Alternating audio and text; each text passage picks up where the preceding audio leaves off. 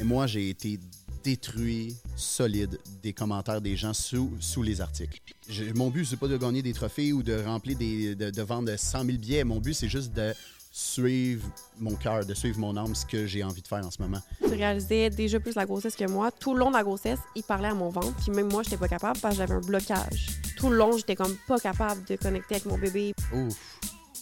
Ça me rend émotif de parler de ça. Tout s'effondrait autour de moi. Je me suis oubliée à travers ce processus-là. là. T'as fermé ton entreprise? Ouais. Qu'est-ce qui a mené à ça? Euh, je me suis choisi. C'est que ça me rend émotif. Désolé, je me retiens. Vous êtes assis? Ben assis dans le canapé, sur le podcast le plus profond, disponible à chaque lundi 18h. Hey, welcome back, mes petits minous, sur le podcast le plus profond au Québec, disponible à chaque lundi 18h. You know the vibes. Merci d'être là chaque semaine, sincèrement. On est une très belle communauté. Oubliez pas d'aller vous abonner à la page YouTube, de nous laisser un petit commentaire, un petit like. Ça nous fait chaud à notre cœur. Aujourd'hui, Anne-Marie, comment tu vas? Ça va bien! On reçoit deux invités, un couple. Ouais, puis si vous voulez du profond cette semaine, on est allé plus profond que profond. Exactement. On a parlé, euh, on reçoit Phil Jones et Sarah, sa conjointe. On a parlé des deux fausses couches que Sarah a faites. On a parlé de leurs problèmes de couple. On a parlé de comment ils se sont rencontrés. L'anxiété de Phil Jones, euh, de sa- future carrière dans le stand-up. On est vraiment fait un bon tour d'horizon, je pense. Il a fermé vraiment- son entreprise, comment il a vécu ça.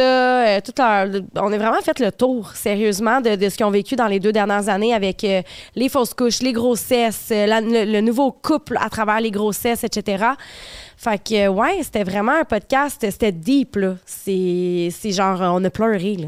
Exactement. Phil Jones, il a pleuré, il nous a raconté des affaires. Ah, puis on a parlé de médium aussi. Ouais. Parce que, euh, il est arrivé de quoi avec la grand-mère puis un des bébés. Euh, vous voulez pas manquer ça. Mesdames, mesdemoiselles, messieurs, mais ce que vous voulez surtout pas manquer, c'est la délicieuse pizza Salvatore, number one dans la province avec plus de 75 succursales au Québec. Euh, les parties de Noël s'en viennent. Laisse faire la fondue, laisse faire la dinde pas mangeable de grand-maman. C'est la délicieuse pizza Salvatore qu'il vous faut. Avec euh, le L et lui 15, 15% de rabais sur tout, mon petit minou. On a laissé euh, les liens dans, dans bio pendant que je me prends une délicieuse pointe de la pizza Salvatore Anne Maurice. J'aimerais que tu nous décrives c'est quoi la mission du podcast le plus profond au Québec disponible. À chaque lundi, 18h. Puis euh, c'est bon pour les parties de Noël aussi, hein, la Salvatore, soit dit en passant. Ben, c'est ce que je viens de dire. Non, t'as pas parlé de parties de Noël. As-tu parlé de parties de Noël? Ah, J'ai ben, dit laisser faire la fondue puis la petite dinde sèche de Non, non, non, excuse, les parties de bureau. Ah ben oui, C'est ben ça que je voulais ben dire, oui. parties de Noël. Écoute, si, si, hey, aujourd'hui, vous allez voir dans le podcast, je déparle, je sais pas ce qui se passe. Ceci dit, la mission, c'est de mettre de l'avant les différences entre les hommes et les femmes. Il y a des différences biologiques, oui, il y en a, mais il y a aussi des différences sociologiques. Donc, le but, c'est d'avoir des discussions pour euh, ben, avoir le plus de perceptions possible et, euh, ben, c'est ça, de finir par se comprendre. Exactement. Je pense qu'avec ce podcast-là, on a euh, rempli notre mission. Puis aussi, on a fait un segment Patreon d'à peu près 25 minutes.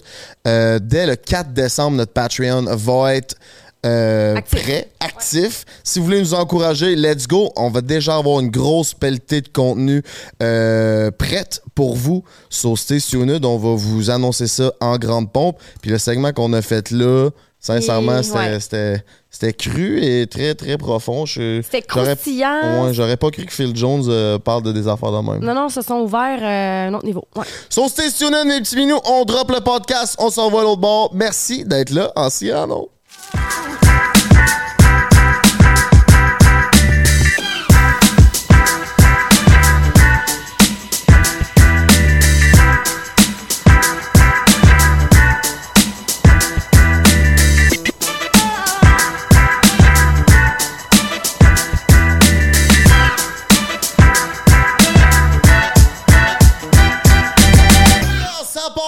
podcast le plus profond au Québec. Aujourd'hui, on a deux invités. On a un couple, Phil et Sarah.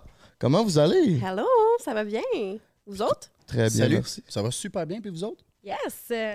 Merci d'avoir accepté l'invitation euh, du podcast puis de venir euh, vous livrer. Est-ce que vous êtes prêts à ce qu'on puisse vous cuisiner comme des malpropres? Absolument. Oh yeah, non? Là, on jase depuis tantôt. Là, ils sont arrivés, ça doit faire euh, 30 minutes qu'on se ferme pas à. Fait que. euh, Ouais, on connecte déjà. Parle- Parfait. En parlant de connexion, si tu as envie de protéger tes connexions, ton téléphone, c'est avec Case que ça se passe, mon petit minou. On va faire les présentations Case. À tour de rôle, Sarah va présenter son petit minou, puis le petit minou va présenter euh, Sarah. On est sur les présentations Me. Qui dit Me dit protection. Avec le code promo, elle et lui, 10% de rabais sur casemedesign.ca. Donc, ladies first, Sarah, on t'écoute. Yes! Ben, Phil Jones, pour moi, euh, Jean-Philippe Bourgeois, qui est créateur de contenu euh, humoristique. Jean-Philippe Bourgeois. Yes! Enchanté, Frank. c'est mon vrai nom. Moi, Jean-Philippe euh, JP, c'est son nom pour moi. Le Phil, Ah ça, ça me titille, mais bon. Fait que, euh, créateur de contenu humoristique sur les réseaux sociaux depuis 2013. Est-ce que je me Ouais. trompe? Une À décennie. OG, depuis, euh, en fait, que c'était Facebook dans les débuts. Et euh, bref, le père de mes enfants, le meilleur père, selon moi, Bon, j'aurais pu, que j'aurais pu choisir pour eux. Et euh, homme très vulnérable qui communique, qui est selon moi une qualité exceptionnelle pour un homme. J'ai dit souvent, c'est ce que je préfère chez lui, c'est que ben, je sais tout le temps à quoi m'en tenir, à quoi qu'il pense, comment il sent, parce qu'il me communique chose que les hommes ne font pas vraiment en temps normal. Donc, euh, il est, il est bien, bien drôle aussi. Bien, bien drôle. Puis il me gratte bien le dos le soir. Fait que c'est ça. Calais, ça se mérite un Mais cadeau j'ai- Case J'ai envie de renchérir. tu sais, c'est- Ça fait, un- ça fait longtemps que vous êtes ensemble? Hey, merci. Euh, cinq ans. Ça va faire Cinq ans? cinq ans bientôt. Puis c'est c'est prouvé par les études euh, que les hommes qui ont une plus grande émo- euh, intelligence émotionnelle ont des, des relations amoureuses plus satisfaisantes. C'est sûr. On a la partenaire ici. Non, en fait, c'est que quand c'est communiqué, on se comprend. Il n'y a rien, tu sais, tout est dit. Fait que c'est bien plus simple comme ça. Mais tu penses que où- ça devient d'où, toi, cette capacité-là à communiquer bien avec euh, la gente féminine? En fait, avec n'importe qui, man, je suis de même dans la vie. Je suis communicateur dans l'âme. Puis je, je m'en suis rendu compte dans les dernières années, là, en faisant des vidéos euh, sur les réseaux sociaux. Ouais. Puis tu vas pas Parce que moi, je pense que je suis un bon communicateur. Je suis bon avec, euh, mettons, les hommes ou avec les femmes, mais quand c'est plus business, mais quand ça vient dans le personnel, ça devient plus difficile, de moins en moins. Je, je- je travaille là-dessus. Ça a toujours été égal partout? Ah ouais, 100% man. Ben, je suis du genre à... Honnêtement, je, je pense que je m'ouvre un peu trop facilement des fois, tellement que j'aime communiquer. là. Je- ça peut faire 30 minutes que je te connais, puis je vais te parler de ma vie, là, puis des affaires full personnelles. là. Mhm. Il y, a des, il y a du positif et du négatif là-dedans. là. C'est sûr que faut pas que tu parles de ta vie trop vite à quelqu'un que tu connais pas tant, mais euh, ah, je suis juste comme ça. C'est de même, je me sens bien pour vrai. C'est pour ça que je suis transparent sur les réseaux sociaux, puis je parle de. de, de- de- de- Peut-être pas tout, tout ce que je vis, mais euh, tu sais, mettons que je vis une passe d'anxiété, j'ai le goût de le dire aux gens. On dirait que me de- de juste en parler, je me sens mieux après. Je me sens directement moins anxieux. Mm. C'est c'est comme. Ouais. Les hommes devraient faire comme lui. Puis, tu sais, pour être capable de communiquer, il faut être proche de ses émotions. Fait que j'imagine que tu es quelqu'un qui est proche de ses émotions. Ouais, je suis un gars très émotif. Je suis un hypersensible. Vraiment. Très anxieux, mais qui apprend à travailler avec ça. J'ai jamais vu quelqu'un vouloir autant travailler sur lui. Puis depuis que je suis avec lui en cinq ans, j'ai vu une énorme évolution. Puis j'ai dit tout le temps, il travaille sur lui, il veut grandir à chaque jour. Puis ça, c'est c'est un exemple. euh, c'est c'est quelqu'un d'inspirant. Tu sais, C'est mon chum, c'est sûr que je le trouve inspirant, mais c'est la personne que je dirais dans mon, dans mon entourage que je trouve le plus inspirant. Puis c'est en plus un modèle pour mes enfants. Fait que, My God. Je m'attendais pas à ça, là. On jasait tantôt super friendly et tout, puis là, vous me lancez des fleurs de même. Euh, là, on pourrait, on dirait que je suis déstabilisé. On peut-tu changer de sujet? non. Mais, euh, ben, merci pour vrai, mon c'est à cœur. toi de me lancer des fleurs, là. là. T'es fine, pour vrai, merci. Ouais, Euh, fait que là, c'est à mon tour. Pas de pression, là. Chris, tu vas être Pas de déçu. J'avais rien préparé, là. T'avais l'air full préparé. Toi, tu écoutes leur podcast, là. Elle a parlé avec son cœur. Alors, euh, ben, voici ma copine, euh, Sarah Bilodeau, euh, qui, est, euh, qui, a, qui a 28 ans, ça? Oui. de 28 ans. C'est ma copine, ça fait presque 5 ans. On a deux enfants ensemble de, ben, je sais pas exactement, deux ans et quelques mois. On va dire deux ans et un an, qui ont juste 13 mois de différence. Et euh, ben, c'est aussi ma femme de ménage, mais non, c'est. hey boy, faut pas dire ça à ce podcast-là. hein. Mais, Mais c'est un peu vrai. mais c'est. Ouais, ouais, elle, me- elle me ramasse tout le temps. Je, je l'avoue. Ouais, ouais, ouais. Puis euh, communiques ben, à la c'est- ramasse? Chacun ses forces. c'est ma meilleure amie. Ça, là, ouais, ouais, ouais. C'est ma meilleure amie. On je te l'ai-tu déjà dit que t'es ma meilleure amie? Je me rappelle pas. Non, le, le- tu viens de l'apprendre. On va s'acheter un petit collier en cœur, là. et-. Best friend forever. Ouais, ouais, ouais, c'est ça. Mais euh, ben Sarah, honnêtement, c'est une, euh, c'est une femme vraiment. euh, Écoute, c'est la meilleure mère du monde. Puis je sais que tout le monde peut dire ça de sa mère ou de, de sa blonde qui est maman, mais pff, je, pour vrai, sans elle, je pourrais pas avoir des enfants. C'est impossible. Ah. Impossible. C'est, euh, ben, elle a carrément trois enfants quasiment, là. Tu euh, tu me lances bien des fleurs, mais moi, je vais, je, vais, je vais ramener les choses sur Terre. Je suis. euh, ouais.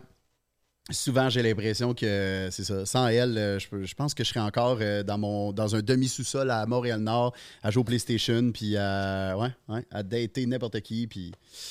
Non, pour vrai, ça m'a apporté cette relation-là avec Sarah énormément de maturité, puis euh, à prendre soin de moi. Ouais, elle, elle- elle- une maman. c'est une femme qui pense, ça c'est peut-être une qualité, mais ça peut être un défaut. Elle pense vraiment à tout le monde avant elle. Elle est vraiment. euh, Ça, c'est venu après avoir des enfants? Ou non, elle a toujours avant? été de même, pour vrai, c'est en elle. Mais c'est quelque un chose. switch quand elle est devenue de. qu'elle était pas mère puis elle est devenue mère dans ce qu'elle est, qui comment qu'elle est? Sûrement. À part le Si caractère oui, de cul. Ouais, mais ça, ça vient avec la fatigue, là, le caractère de cul, mais c'est juste normal. Mais honnêtement, non, juste du positif, là, en termes de switch, de. Tu sais, elle a fait des prises de conscience, euh, elle se sent euh, vraiment plus épanouie en tant que mère, mais aussi femme Mhm. d'affaires, tu sais, comme. Elle, pourrait pas juste être une mère au foyer, euh, comme, mettons, l'an- l'an- l'ancien modèle de, de- de- on va dire, nos grands-parents, là, tu sais, que l'homme travaille puis la femme reste à la maison avec les enfants, là. Mhm. Tu sais, elle est vraiment, elle aime travailler aussi. Elle pourrait pas juste, c'est comme, elle a eu, euh, euh, on a eu deux, en- deux enfants rapprochés, puis euh, elle commençait à la fin à virer folle, elle était comme, j'ai hâte de travailler, là. C'est comme euh, le congé de maternité, elle trouvait ça long. Qui se met à trois ans d'arrêt? Deux ans. Deux ans, mais on s'entend que j'ai toujours travaillé un petit peu quand même euh, à travers ça parce que justement, je suis très carriériste et je me suis rendu compte que je suis pas la mère que j'aurais pensé être en fait parce que euh, j'ai toujours j'ai toujours pensé que j'étais tellement tellement maternelle que j'aurais pu être mère à Au la foyer. maison. Exact. Chose qui peut juste pas se réaliser parce que je ne suis pas épanouie de cette façon-là. Tu sais, Ok. J'ai besoin de travailler, j'ai besoin. tu sais, je le dis tout le temps, là, en ce moment, le message que je porte sur les réseaux sociaux, c'est vraiment comme honorer la femme en toi, même si tu es une maman, de pas t'oublier, puis d'arrêter de culpabiliser quand tu prends du temps pour toi. Mhm. Je suis vraiment là-dedans en ce moment, d'avoir deux enfants bac à bac, puis de s'oublier, veux, veux pas. C'est la grossesse, on se restreint à beaucoup de choses. Euh, tu sais, j'ai vraiment été dans mon maternité euh, era, era, je sais pas trop comment on dit ça, mais bref, je l'ai vécu parce que c'était mon rêve de devenir maman, mais là, vraiment, je je suis comme ailleurs. Je vais tout le temps être la maman de ces deux petits gars-là, c'est sûr, puis je vais toujours donner mon meilleur, mais là, en ce moment, c'est vraiment, je me concentre sur moi, la femme, puis justement, je veux vraiment, c'est comme arrêter de penser plus aux autres qu'à moi, tu. Puis tu travailles dans quel domaine? Je suis coiffeuse, OK. créatrice de contenu aussi. OK. Euh, je suis genre à m'éparpiller un peu partout parce que justement, j'aime ça être occupée puis j'aime ça avoir des projets. Mais il faut que je slow down aussi un peu là-dessus parce que sinon, je m'oublie aussi de cette façon-là. Ouais. Ben, ça fait une belle présentation. Phil Jones, un Hey, cadeau. c'était profond comme voilà. présentation. Mais merci hein, pour tout ce que tu as dit. C'est Ben quoi là, son euh, plus gros défaut à ce gars-là? Ben Il beau être pas. le fun, là. Il écoute pas. Il écoute C'est son pas. écoute. euh, quand il veut puis qu'on parle de, de choses sérieuses, ça- il peut m'écouter, mais souvent, je, je répète deux, trois, quatre, cinq, six fois. Mais T'es-tu TDA? J'ai- Je suis dans ma tête, là. Anne-Marie, euh, tantôt, tu sais, ma- Sarah, elle, elle- elle regardait Frank, puis elle y parlait, j'ai rien écouté. Je te le jure. Il disait juste, J'ai- elle est belle. elle. Non, mais c'est parce que je suis tellement dans ma tête parce que pour vrai, c'est ça. euh, c'est cool, je suis là-dessus, c'est je suis créatif. J'ai toujours des idées. Sauf que c'est vraiment important d'écouter. Puis je pense que c'est la chose que je veux le plus travailler sur moi dans n'importe quoi que j'ai à travailler, c'est l'écoute. Hey, c'est pas des jokes, esti. Elle me demande de- les lingettes pour euh, les enfants et comme il faut l'amener à la garderie. Hier, elle me l'a dit quatre fois. Oublie pas, mets-les sur le bord de la porte pour pas oublier demain. Oui, oui, oui. Je m'en allais vers la chambre pour aller chercher les lingettes, je fais autre chose. Après ça, elle me le redit. Je m'en vais vers la chambre, je fais autre chose. Je- C'est pareil pour ses rendez-vous. ouais, ouais. Le dentiste, son changement de pneus, il change ses pneus. Je pense qu'il a changé ses pneus, ça fait genre même pas deux mois. Ouais. Qu'il rechange, là. J'ai installé mes pneus d'été en septembre. Ouais, c'est un bon oubli. Là, je, ouais, c'est parce que je suis full tourné sur eux autres, mais je veux te regarder aussi quand Ah, on parle. Excuse-moi. je me sens, je me sens, je me sens impliquée. On, on, on- on se regarde depuis tantôt, elle moi. Ah, là. ok, parfait. Je veux pas te rejeté. Non, merci, c'est gentil. Fait, que, euh, fait est-ce que tu es diagnostiqué, TDA? Ah, moi, là, j'aime pas les affaires de diagnostic. Ouais, je, je- Je vais te le dire, là. c'est des étiquettes, là, on C'est des étiquettes. J'ai un trouble de l'attention quand que je suis vraiment trop saturé. Parce qu'en ce moment, j'ai jamais autant été occupé que ça de ma vie. Puis c'est correct, c'est voulu. C'est parce que je, veux rattraper des erreurs que j'ai faites dans le passé, des erreurs financières avec la business de vêtements que, que j'avais. Fait que je travaille plus fort, je travaille beaucoup. Mais je le vois. Je suis beaucoup dispersé. Je fais plein de choses en même temps. Non seulement ça, mais tu sais, j'ai une vie de famille, j'ai mes enfants. Fait que quand je suis à la maison, ça arrive des fois où que je suis comme je fais de quoi avec les enfants puis oh oui c'est vrai ce courriel là puis là je fais de quoi avec eux oh oui c'est vrai faut que je- faut que je note ça puis des fois euh, ben souvent j'ai des idées pour du stand-up j'ai des idées pour des vidéos. Fait que là je suis comme aussitôt que j'ai une idée quelqu'un me parle je pourrais quasiment faire excuse mets-toi sur pause là faut que je note ça. Faut que je le sors de ma tête. C'est pour ça. Tu sais c'est honnêtement euh, la méditation moi ça sauve ma vie en ce moment là. Je fais de la méditation je me ramène au moment présent puis ce que ça fait c'est que le réal il est vraiment d'accord. Tu médites toi aussi? Ouais. Ouais? Ouais, non, puis pour vrai, c'est. Je fais de- du breathwork aussi. Euh, j'ai fait une petite retraite seule euh, pendant un petit trois jours cet été. Puis j'ai réalisé. Je suis allé dans un chalet à Saint-Côme, puis euh, j'étais tout seul, pas de réseaux sociaux, rien. Je me suis juste amené des livres, euh, puis euh, des pages blanches pour écrire. Fait que j'ai médité, j'ai dormi, euh, j'ai pris un spot tout seul. C'est vraiment pas tant nice un spot tout seul, mais c'est pas grave, ça relaxe. C'est mieux avec euh, Oh, sa oui. petite, hein? Ouais, ouais, Ah ouais. ouais. Ben oui. Puis, euh, ben c'est ça. Tu sais, il y a plein de trucs que je peux faire pour avoir moins de troubles de l'attention. Fait que j'aime pas euh, les étiquettes de Ah, toi, t'es TDAH ou Ah, toi, t'es bipolaire ou t'es ci, t'es ça. Moi, je pense que ça peut changer dans une vie avec ce que tu vis en ce moment. Ah, c'est clair, mais tu sais, souvent les étiquettes, c'est pour se rassurer. Tu sais, on veut savoir un peu pourquoi on est. Ça justifie certains, certaines choses. Puis c'est pour ça qu'il y a des gens. puis c'est pour ça que je te, je te- je te posais la question. C'est de la manière que vous en parlez. Ça a l'air d'être très présent là, dans votre relation. Là. Oui, puis en même temps, l'étiquette peut aussi aider à trouver des, des ressources pour les Des gens solutions. autour qui, qui vivent avec quelqu'un d'anxieux ou peu importe euh, de quoi on parle. Mais tu sais, c'est sûr que il parlait de méditation. Tu sais, lui, là, ça change un mood de même. Là. Il va être stressé ou va être impulsif, puis il va dire il faut que j'aille méditer. Il revient, puis il est genre, ouh, tu sais, c'est comme un homme différent. Puis ça, c'est, je pense que c'est ça qui, qui l'aide vraiment plus au- dans, dans toutes les sphères de sa vie au quotidien. Puis Ah ouais. Tu sais, des fois, euh, je viens de méditer, là. Et euh, souvent, euh, j'aime ça aller dehors, parce que tu respires mieux, tout. Là, je rentre dans la maison, puis ma blonde, elle me dit des affaires, puis je suis comme, calme-toi, ralentis, là. Je suis encore bien basé sur le, la zénitude. Ça fait du bien. Tout, tout le monde devrait méditer. C'est pas, je pense que c'est de moins en moins tabou, pour vrai. C'est, le Réal est vraiment d'accord avec ça, parce que, oh non, pour vrai, la méditation, bander, je suis content que c'est de moins en moins. Il est bandé, hein? Il est toujours bon. Moi, j'ai vu à la table levée. Mais euh, c'est c'est vraiment de moins en moins tabou. Puis c'est cool que c'est moins en moins tabou parce que pour vrai, euh, moi, ça, la méditation va même m'aider avec la clarté d'esprit au niveau de la créativité. On dirait que tu viens te reconnecter à ton, à ton essentiel, à ton cœur, ton corps.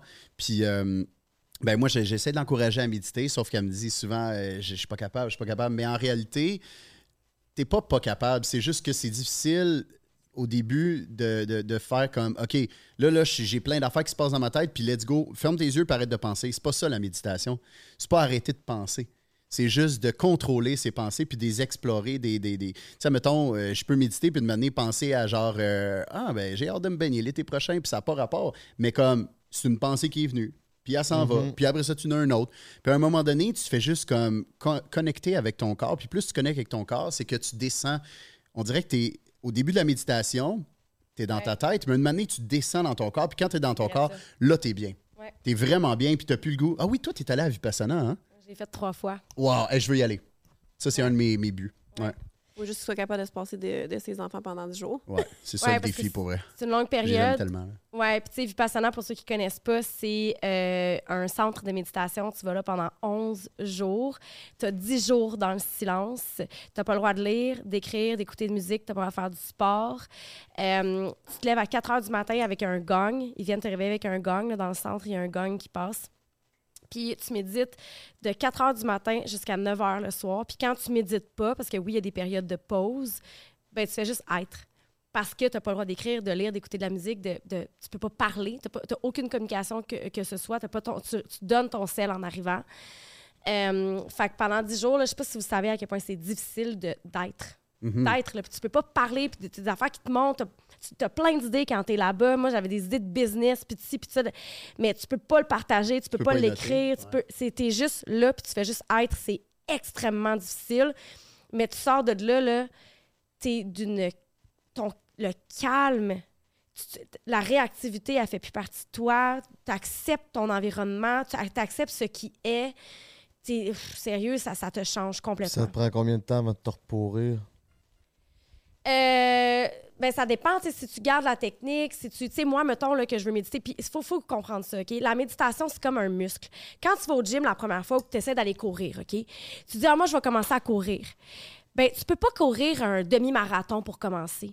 faut que tu commences avec cinq minutes, peut-être. Puis après ça, tu montes à sept minutes. Puis après ça, tu montes. Fait que la méditation, c'est la même chose. Quelqu'un qui dit, moi, je suis pas capable parce que je pense trop, ben, c'est justement ça le but. Quelqu'un qui dit, moi, je suis pas capable de courir parce que je suis trop essoufflé trop vite, ben, c'est ça le but, de t'entraîner à courir. Donc, tu t'entraînes à méditer. Puis C'est moi, le gym de l'esprit. c'est le gym de l'esprit. Puis moi, ma première journée là-bas, là, euh, j'étais là, tabarnan, je serais jamais. C'est comme un singe, un petit singe là, qui se promène là, tout, tout, tout dans la jungle, là, les idées, les idées, les idées, les idées. Tu- il fait, ferme pas ta gueule, là, ton esprit. là. C'est comme, c'est non-stop. Moi, ça m'a pris. C'est vrai que ton esprit pas moi, sa gueule. Et moi, je parle en, hostie, là. Je veux dire, les gens qui me connaissent savent que genre, je suis un moteur à parole. là.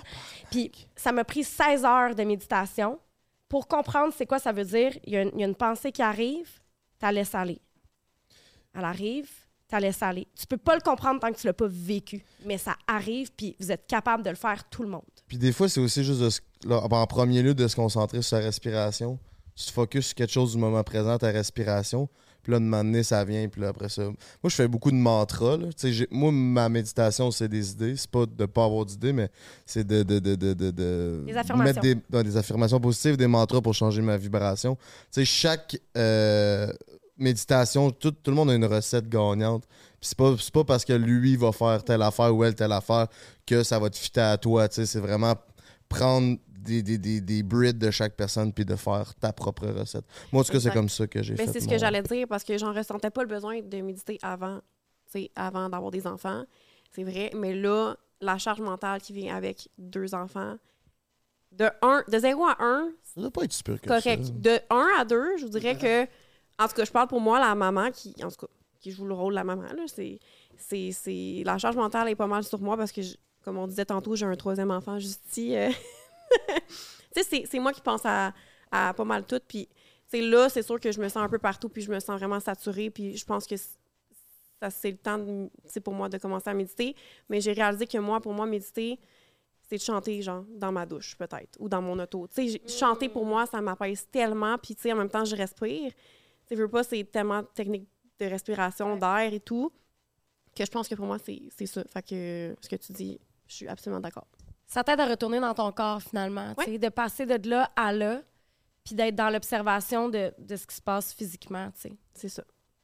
J'allais dire, euh, tu sais, c'est ça. T'es pas obligé. La méditation, c'est pas euh, comme les gens pensent. Là, exemple, là, le, le- le Bouddha, là, être assis en indien avec les pommes des airs, puis avoir le dos super droit, puis plus penser. C'est pas ça, pantoute. C'est elle, sa forme de méditation, c'est, mettons, chanter. Puis je le vois, hein, ça change dans ton énergie quand tu chantes. Euh, Il y en a, c'est, euh, ça va être le gym. Ça peut être une- juste du tapis ou euh, de la musculation, whatever. Ça peut être n'importe quoi, mais comme moi, ce que j'aime, c'est vraiment la respiration profonde. Puis pour ceux et celles qui écoutent puis qui sont intéressés, allez voir sur YouTube écrit cohérence cardiaque. OK? Moi, c'est comme ça que j'ai réussi à commencer à méditer. C'est avec la cohérence cardiaque. Fait que tu me vois une bulle monter, puis quand elle monte, tu inspires. 5 secondes, tu expires 5 secondes quand elle descend. Tu fais juste ça, 5 secondes, 5 secondes. C'est de la cohérence cardiaque, puis euh, c'est 5 minutes les vidéos. Tu peux en avoir des 10 minutes, tu peux en avoir des 15 minutes, mais pour vrai, commence juste 5 minutes. En 5 minutes, bye, ton, hamster va se calmer.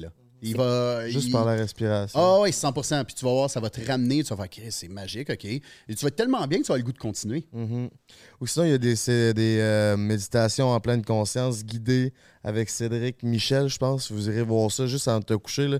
Il te fait un peu prendre cons- conscience de tout ton corps. C'est vraiment, euh, vraiment apaisant. Surtout avant de se coucher, je pense que c'est un bon. hein. Ben, tu sais, guider, comme tu dis, là, euh, c'est pas fait pour tout le monde parce que moi, j'aime pas ça entendre quelqu'un parler. Je veux vraiment, même que j'adore méditer, pas de musique, silence total, entendre Mhm. le, le- le bruit de dehors, des, les, des- les voitures, n'importe quoi. C'est pour ça que je dis, fois, je vais méditer juste dans ma, ma voiture. Puis, j'ouvre un peu la fenêtre pour avoir de l'air frais, puis je suis bien, je suis dans ma bulle, je suis tout seul. Il n'y a pas de bruit externe. Il y en a qui aiment ça avoir comme des méditations guidées, de la musique euh, de, de yoga, whatever, mais.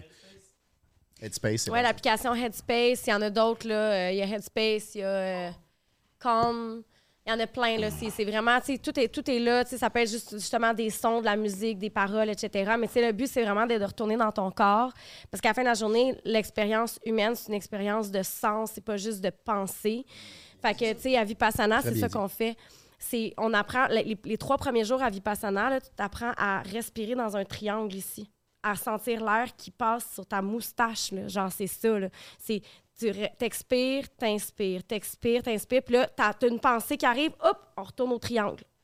Ah, il y a une pensée, on retourne. Hey, tu peux faire ça euh, longtemps dans ta journée, mais c'est de, à un moment donné, c'est que tu viens tellement conscient de ton corps. Moi, j'ai eu des orgasmes énergétiques là, quand j'étais là-bas, j'en ai déjà parlé sur d'autres podcasts. Là. Mais vas me dire, Oui, t'es- je, je pense que j'ai déjà entendu ça quelque part. Ouais, ouais, c'est, c'est fou, là. C'est genre, t'es tellement. Mais ça, j'ai eu l'orgasme énergétique à partir de la huitième journée, que ça fait huit jours que je suis là-bas, que je fais juste être, que je respire, que je chasse mes, que je chasse mes pensées.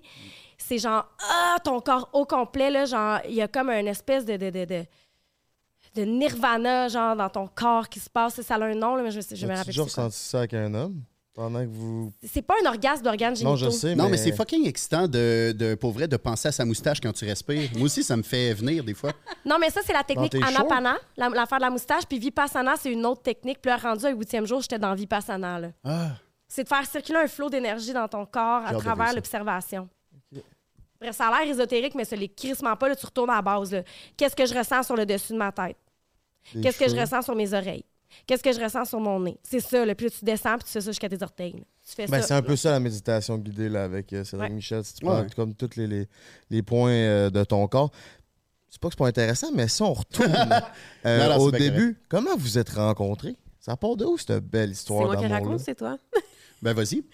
Ben, où est-ce qu'on s'est vu pour la première fois? C'était euh, dans le temps qu'ils faisaient des euh, Vox Pop dans les centres d'achat où qui demandaient des choses bien malaisantes aux, aux femmes. Là. Comme quoi? OK, écoute, c'était malaisant. au- C'est malaisant aujourd'hui. Moi, quand je vois ça, je trouve ça malaisant. Tout le monde en fait maintenant sur TikTok. Là. Mais dans ce temps-là, je te jure que les gens aimaient ça. C'est- Les, les gens voulaient voir ça. Oui, mais la Parce jeune fille de qu'il 19 n'y en ans avait en pas de ça de Vox Pop dans le temps. C'était gênant. J'ai trouvé ça gênant. Ouais, non, c'est sûr que c'est gênant, mais vas-y, dis-le. En fait, euh, je travaillais au euh, Bath and Body Works dans le temps, place Rosemère. Puis là, je le vois, puis je suis comme, sa, sa face me dit quelque chose, je m'en vais pour me prendre un, un dîner. Puis ben, je peux te poser une question? Il a son micro, la caméra, puis tout. Je suis comme, oui. Tu sais, super gênée. As-tu déjà fait l'orgasme? J'étais comme, OK, comme, parce que Straight up. clairement, ça, ça va se retrouver sur les internets. Et ta Et- réponse était? Et oui, une fois au chalet. oui, j'ai dit oui. Je pense que j'avais dit oui. Ça fait cinq ans qu'elle fait que l'orgasme, c'est pas grave. Là. pas chier, là. Hey, Mané, il faut mettre son ego de côté. Puis je t'ai demandé Bon. aussi, aimes-tu mieux les, les petits ou les gros pénis? De même, je la connais pas. Là, Parce que j'avais gros- de choisir moyen, là. Puis- C'était petit gros. Ouais, puis elle a dit, elle a dit petit. Fait que c'est pour ça qu'on est en couple. Je me suis dit, je me sens moins, euh, euh, je me sens moins inférieur. Je suis C'est correct. bon. Mais en fait, c'est pas vrai, moyenne. elle a dit gros, mais C'est comme ça qu'on s'est connus, mais on s'est, on ne s'est pas daté à partir de là. J'étais en couple, on savait qui était l'un et l'autre. Et euh, quelques années plus tard, je le suivais, puis je répondais à ses stories.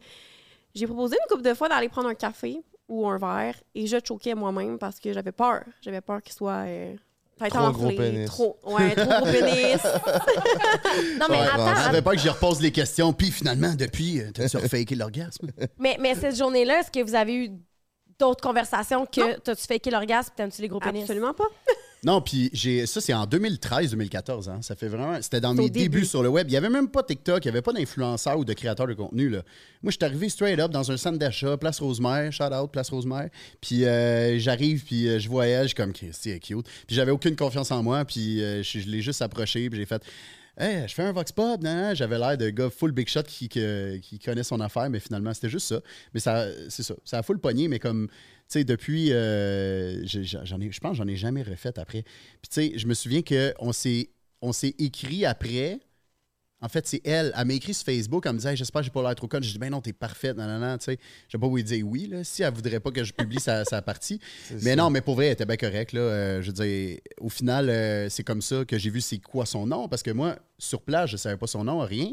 Si elle m'avait pas écrit, j'aurais jamais su c'est qui. Puis suite à ça, euh, euh, t'avais un chum, toi, dans ce temps-là aussi. Ouais, elle était en couple. Puis moi, comme je disais, j'avais pas confiance en moi. Fait que j'étais comme. En fait, je le trouvais pas. imbécile à, ce- à ce moment-là. Fait que je, je savais que j'aurais pas été intéressée. Tu le trouvais imbécile? ben, je trouvais qu'elle avait l'air imbécile un peu. Mais que tu y as quand même réécrit. J'ai juste dit, j'espère que j'ai pas l'air conne. Ah, par après, ça. Ben, je pense que c'est en 2019 qu'on s'est réécrit. C'est, là. ouais, Mais 2019, tu c'est sais, cinq il a ans fait plus ses tard. preuves ses réseaux après, là. Tu sais, je le suivais, puis j'étais comme, tu sais, je voyais un peu plus sa personnalité, puis, tu sais, je pouvais voir que, qu'il avait évolué là-dedans. Mais c'est ça, j'avais écrit une couple de fois pour une date. Puis finalement, euh, je trouvais tout le temps. Qu'est-ce que, qui t'attirait chez lui? Pourquoi t'avais envie d'aller en date avec? Ben, je- on se parlait, puis on avait une bonne chimie par message. Honnêtement, c'était juste ça. Puis j'étais curieuse, je pense, de, de, de ça, de le revoir. Mais le revoir, de le voir.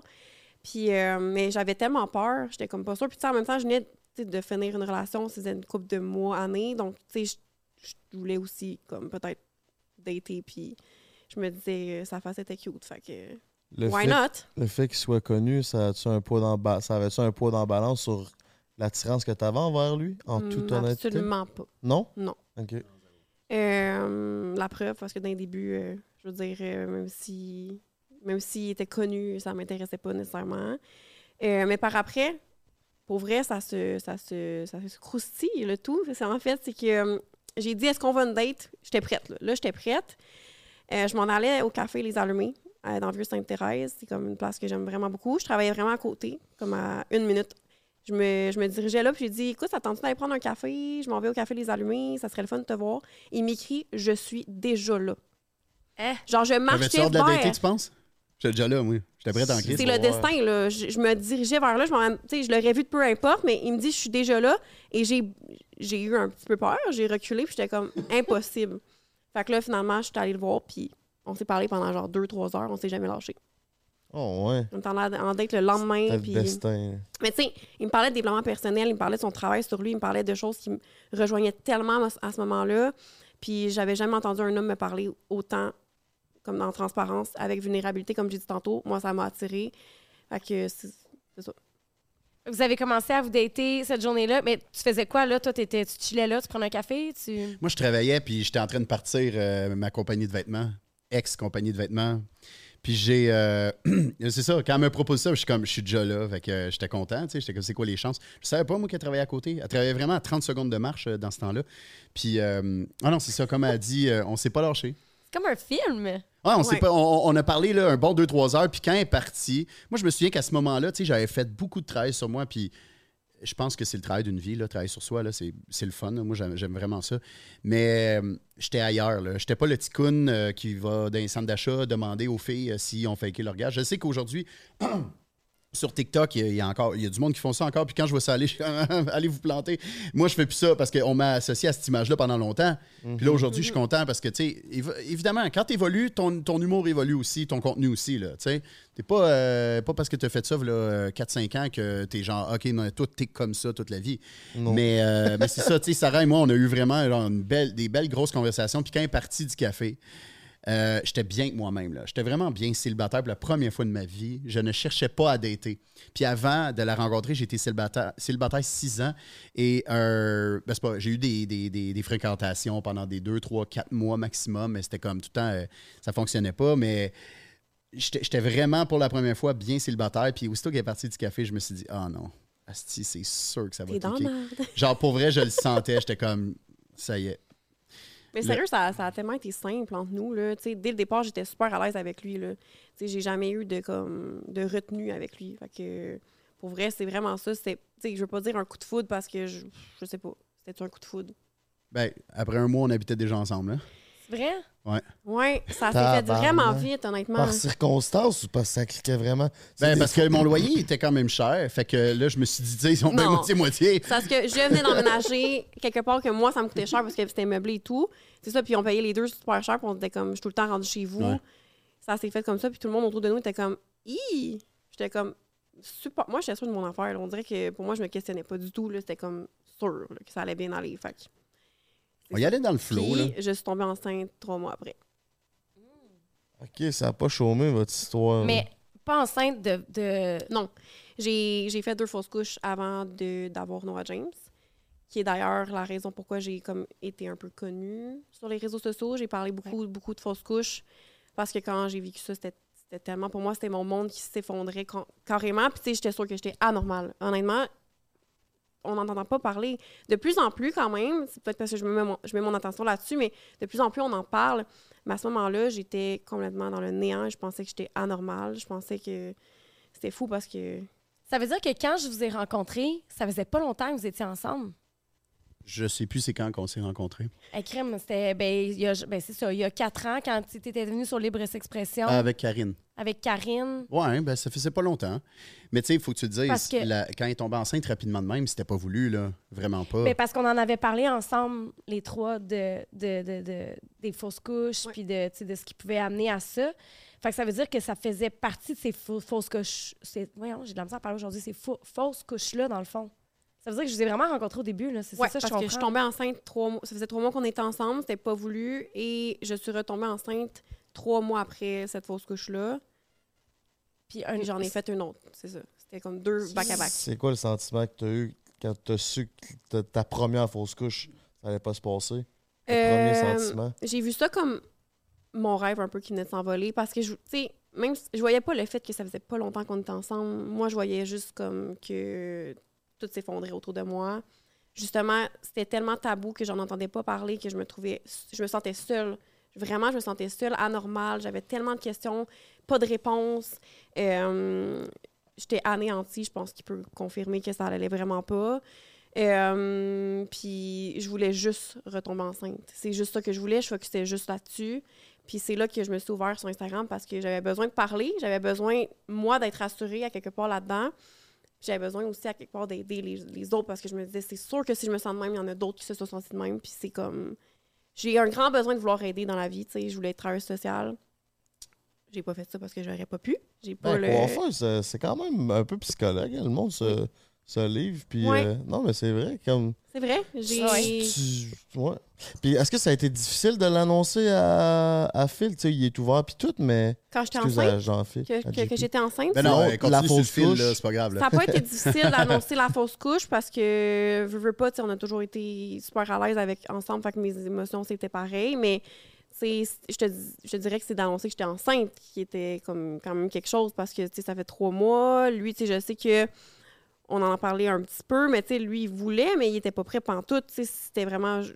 C'était aussi un gros euh, sujet de conversation, un gros euh, struggle par rapport à, à- à ça parce que on, il était pas il était pas prêt finalement. Fait que mais d'annoncer que je faisais une fausse couche, c'est je pensais pas nécessairement à lui là-dedans parce que je, je le vivais pas mal. Pas je le vivais seul, il était là mais je le vivais quand même seul parce qu'il pourra jamais comprendre tout ce que moi j'ai traversé là-dedans, je l'ai porté. Tu sais, tu te projettes. Tu sais, je suis tellement maternelle que je me voyais déjà, euh, tu sais, j'étais quasiment en train de magasiner déjà. Ouais, là. ouais. Est-ce que tu l'as porté longtemps ou ça a duré une semaine, deux mois? Euh, en fait, moi, je ne savais pas, j'étais enceinte de- depuis combien de temps? Euh, ça, je l'ai su vers les trois mois de grossesse. quand même. Puis moi, j'ai jamais comme saigné, jamais perdu de sang, j'ai jamais eu de, de- de signaux dans l'âme que ça allait pas. J'ai juste su tout le temps à, à l'échographie. C'est comme. Ah, il j'ai, tellement eu des traumatismes par rapport à ça. C'est un curtage qu'ils font après ça? euh, j'ai pris la pilule qui s'appelle misoprostol, qui est la pilule d'avortement. Je sais qu'on en a déjà parlé dans, d'autres podcasts, mais euh, je conseille pas ça, honnêtement. Pourquoi? C'est vraiment douloureux. C'est douloureux, puis c'est... T'es tout seul. Encore là, tu es tout seul chez vous, puis ça te fait carrément des contractions d'utérus. Puis t'as tellement de douleurs psychologiques reliées à tout ça que, pour vrai, moi, j'ai vraiment... Je l'ai pas bien vécu. Et puis il y a quelque chose qui sort, là. C'est ça, après Ouais, ça, c'est- tu Euh, c'est ça, j'allais dire. tu- Moi, je- une année, elle était, elle était aux toilettes, puis je l'entends brailler vraiment. Elle avait déjà fait l'arrêt de grossesse, là. Tu sais, le, le bébé était déjà mort, là. Mais comme, ouf, ça m'aurait émotif de parler de ça.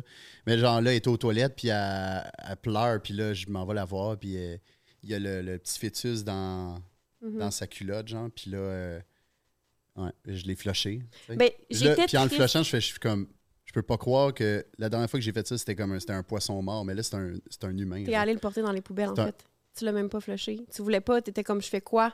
Ah, Moi, t'as je savais, raison, dans je la- savais même la- pas quoi la faire moi-même. Ben, la Mais poubelle dehors, au À ce moment-là, j'étais triste, mais je riais parce que j'étais contente qu'enfin, ce soit terminé, que je puisse passer à autre chose. Tu sais, C'est c'est ça aussi, tu sais, c'est comme, ça contracte mal, tout ça, puis ça prend pas deux secondes, puis c'est fait, tu sais, le Ah, puis processus. c'est- c'est de l'inconnu. là. Il va arriver quoi avec mon corps? Comment Ouais. ça va se passer? Comment je vais me sentir? C'est tellement un processus Ouais.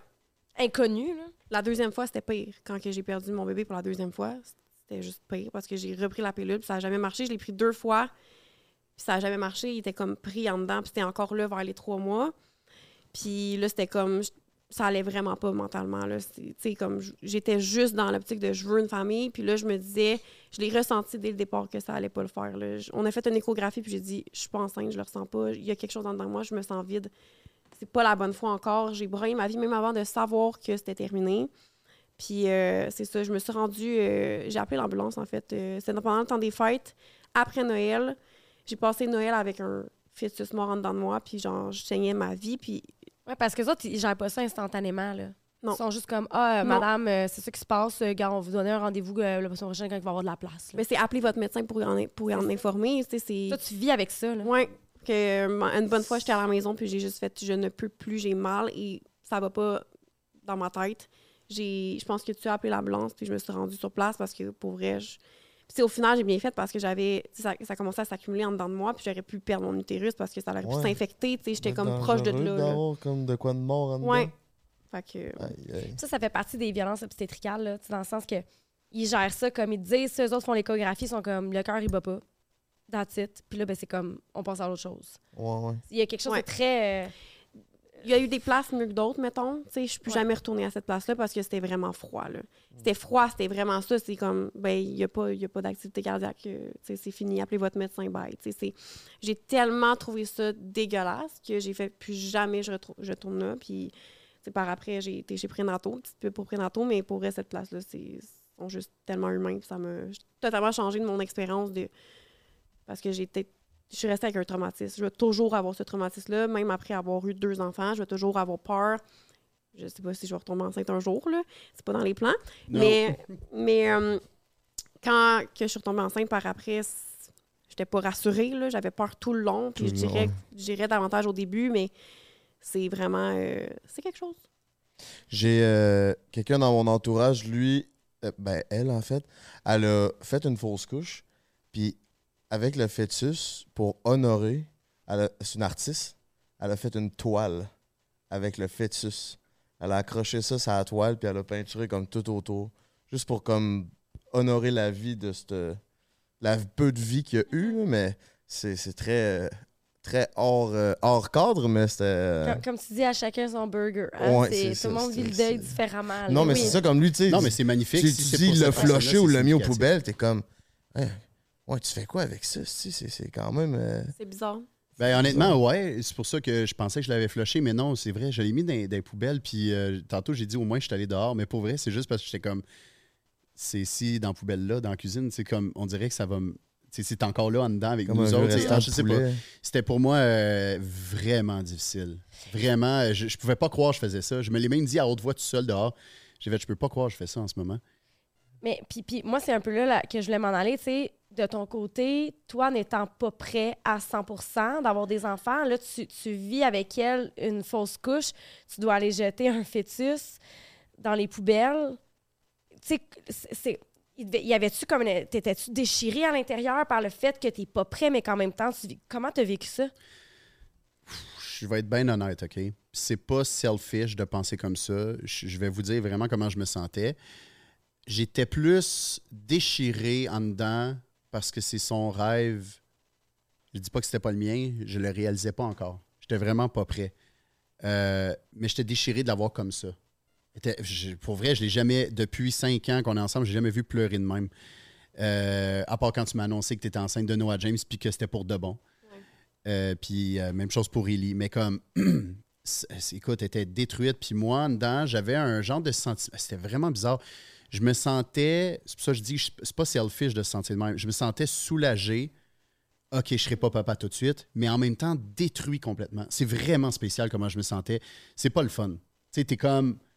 Je veux. Là, puis je voulais pas y dire tout de suite, mais j'y ai dit par après, elle le sait, là, je l'annonce pas le live sur le podcast. J'y ai dit que j'ai été soulagé quand on avait nos enfants et tout. Euh, puis, même chose pour la deuxième fois. On dirait que moment- détruit, mais en même temps, OK, c'est pas tout de suite. Puis j'y disais tout le temps. Puis je sais que c'est plate d'entendre ça là, quand tu vis une peine, mais c'est comme, il n'y a rien qui arrive pour rien, tu sais. J'y disais dis ça. maintenant. Puis maintenant, elle le sait, que c'est vrai qu'il n'y a rien qui arrive Ouais. pour rien. Puis même moi, parce que là, quand il est tombé enceinte pour de bon, là, il- Après combien de temps après? Ça l'a pris 11 mois après. Fait en tout, tu sais, c'était les 11 mois les plus longs de ma vie, là, parce que justement, je voulais que ça, être une maman. Puis je comprenais pas. Puis... Mais tu sais, par après la deuxième fausse couche, lui, il voulait plus être père. là. C'était comme, je veux, je veux- Ben, pas tout de suite. C'était comme, moi, c'est vraiment pas dans mes plans. Puis, on était vraiment pas sur la même longueur d'onde. Moi, je venais de perdre deux bébés, puis c'est ce que je voulais le plus parce que ceux qui l'ont vécu vont le savoir. Tu sais, quand on, quand on, on y a goûté un peu, c'est pire. C'est c'est- c'est Mhm. comme. Quand quelqu'un veut un enfant, c'est déjà la, le désir de vouloir un enfant, c'est tellement gros quand ton, horloge, biologique, elle sonne. Mais quand que là, tu l'as porté deux fois, puis qu'en plus, avec ça, tu as des questionnements, de, de la peur et tout ça, c'est juste pire. Fait que là, c'était comme. On a eu vraiment beaucoup de, de, de, de- de- de conflits de couple à ce moment-là. Là. C'est ça. Est-ce que tu sais, votre couple a survécu à ce conflit-là? Parce qu'il y a beaucoup de gens qui euh, vont, vont se sentir incompatibles de par le fait que, ben, c'est moi, c'est tout de suite que j'en veux. Toi, c'est peut-être jamais. Toi, c'est dans.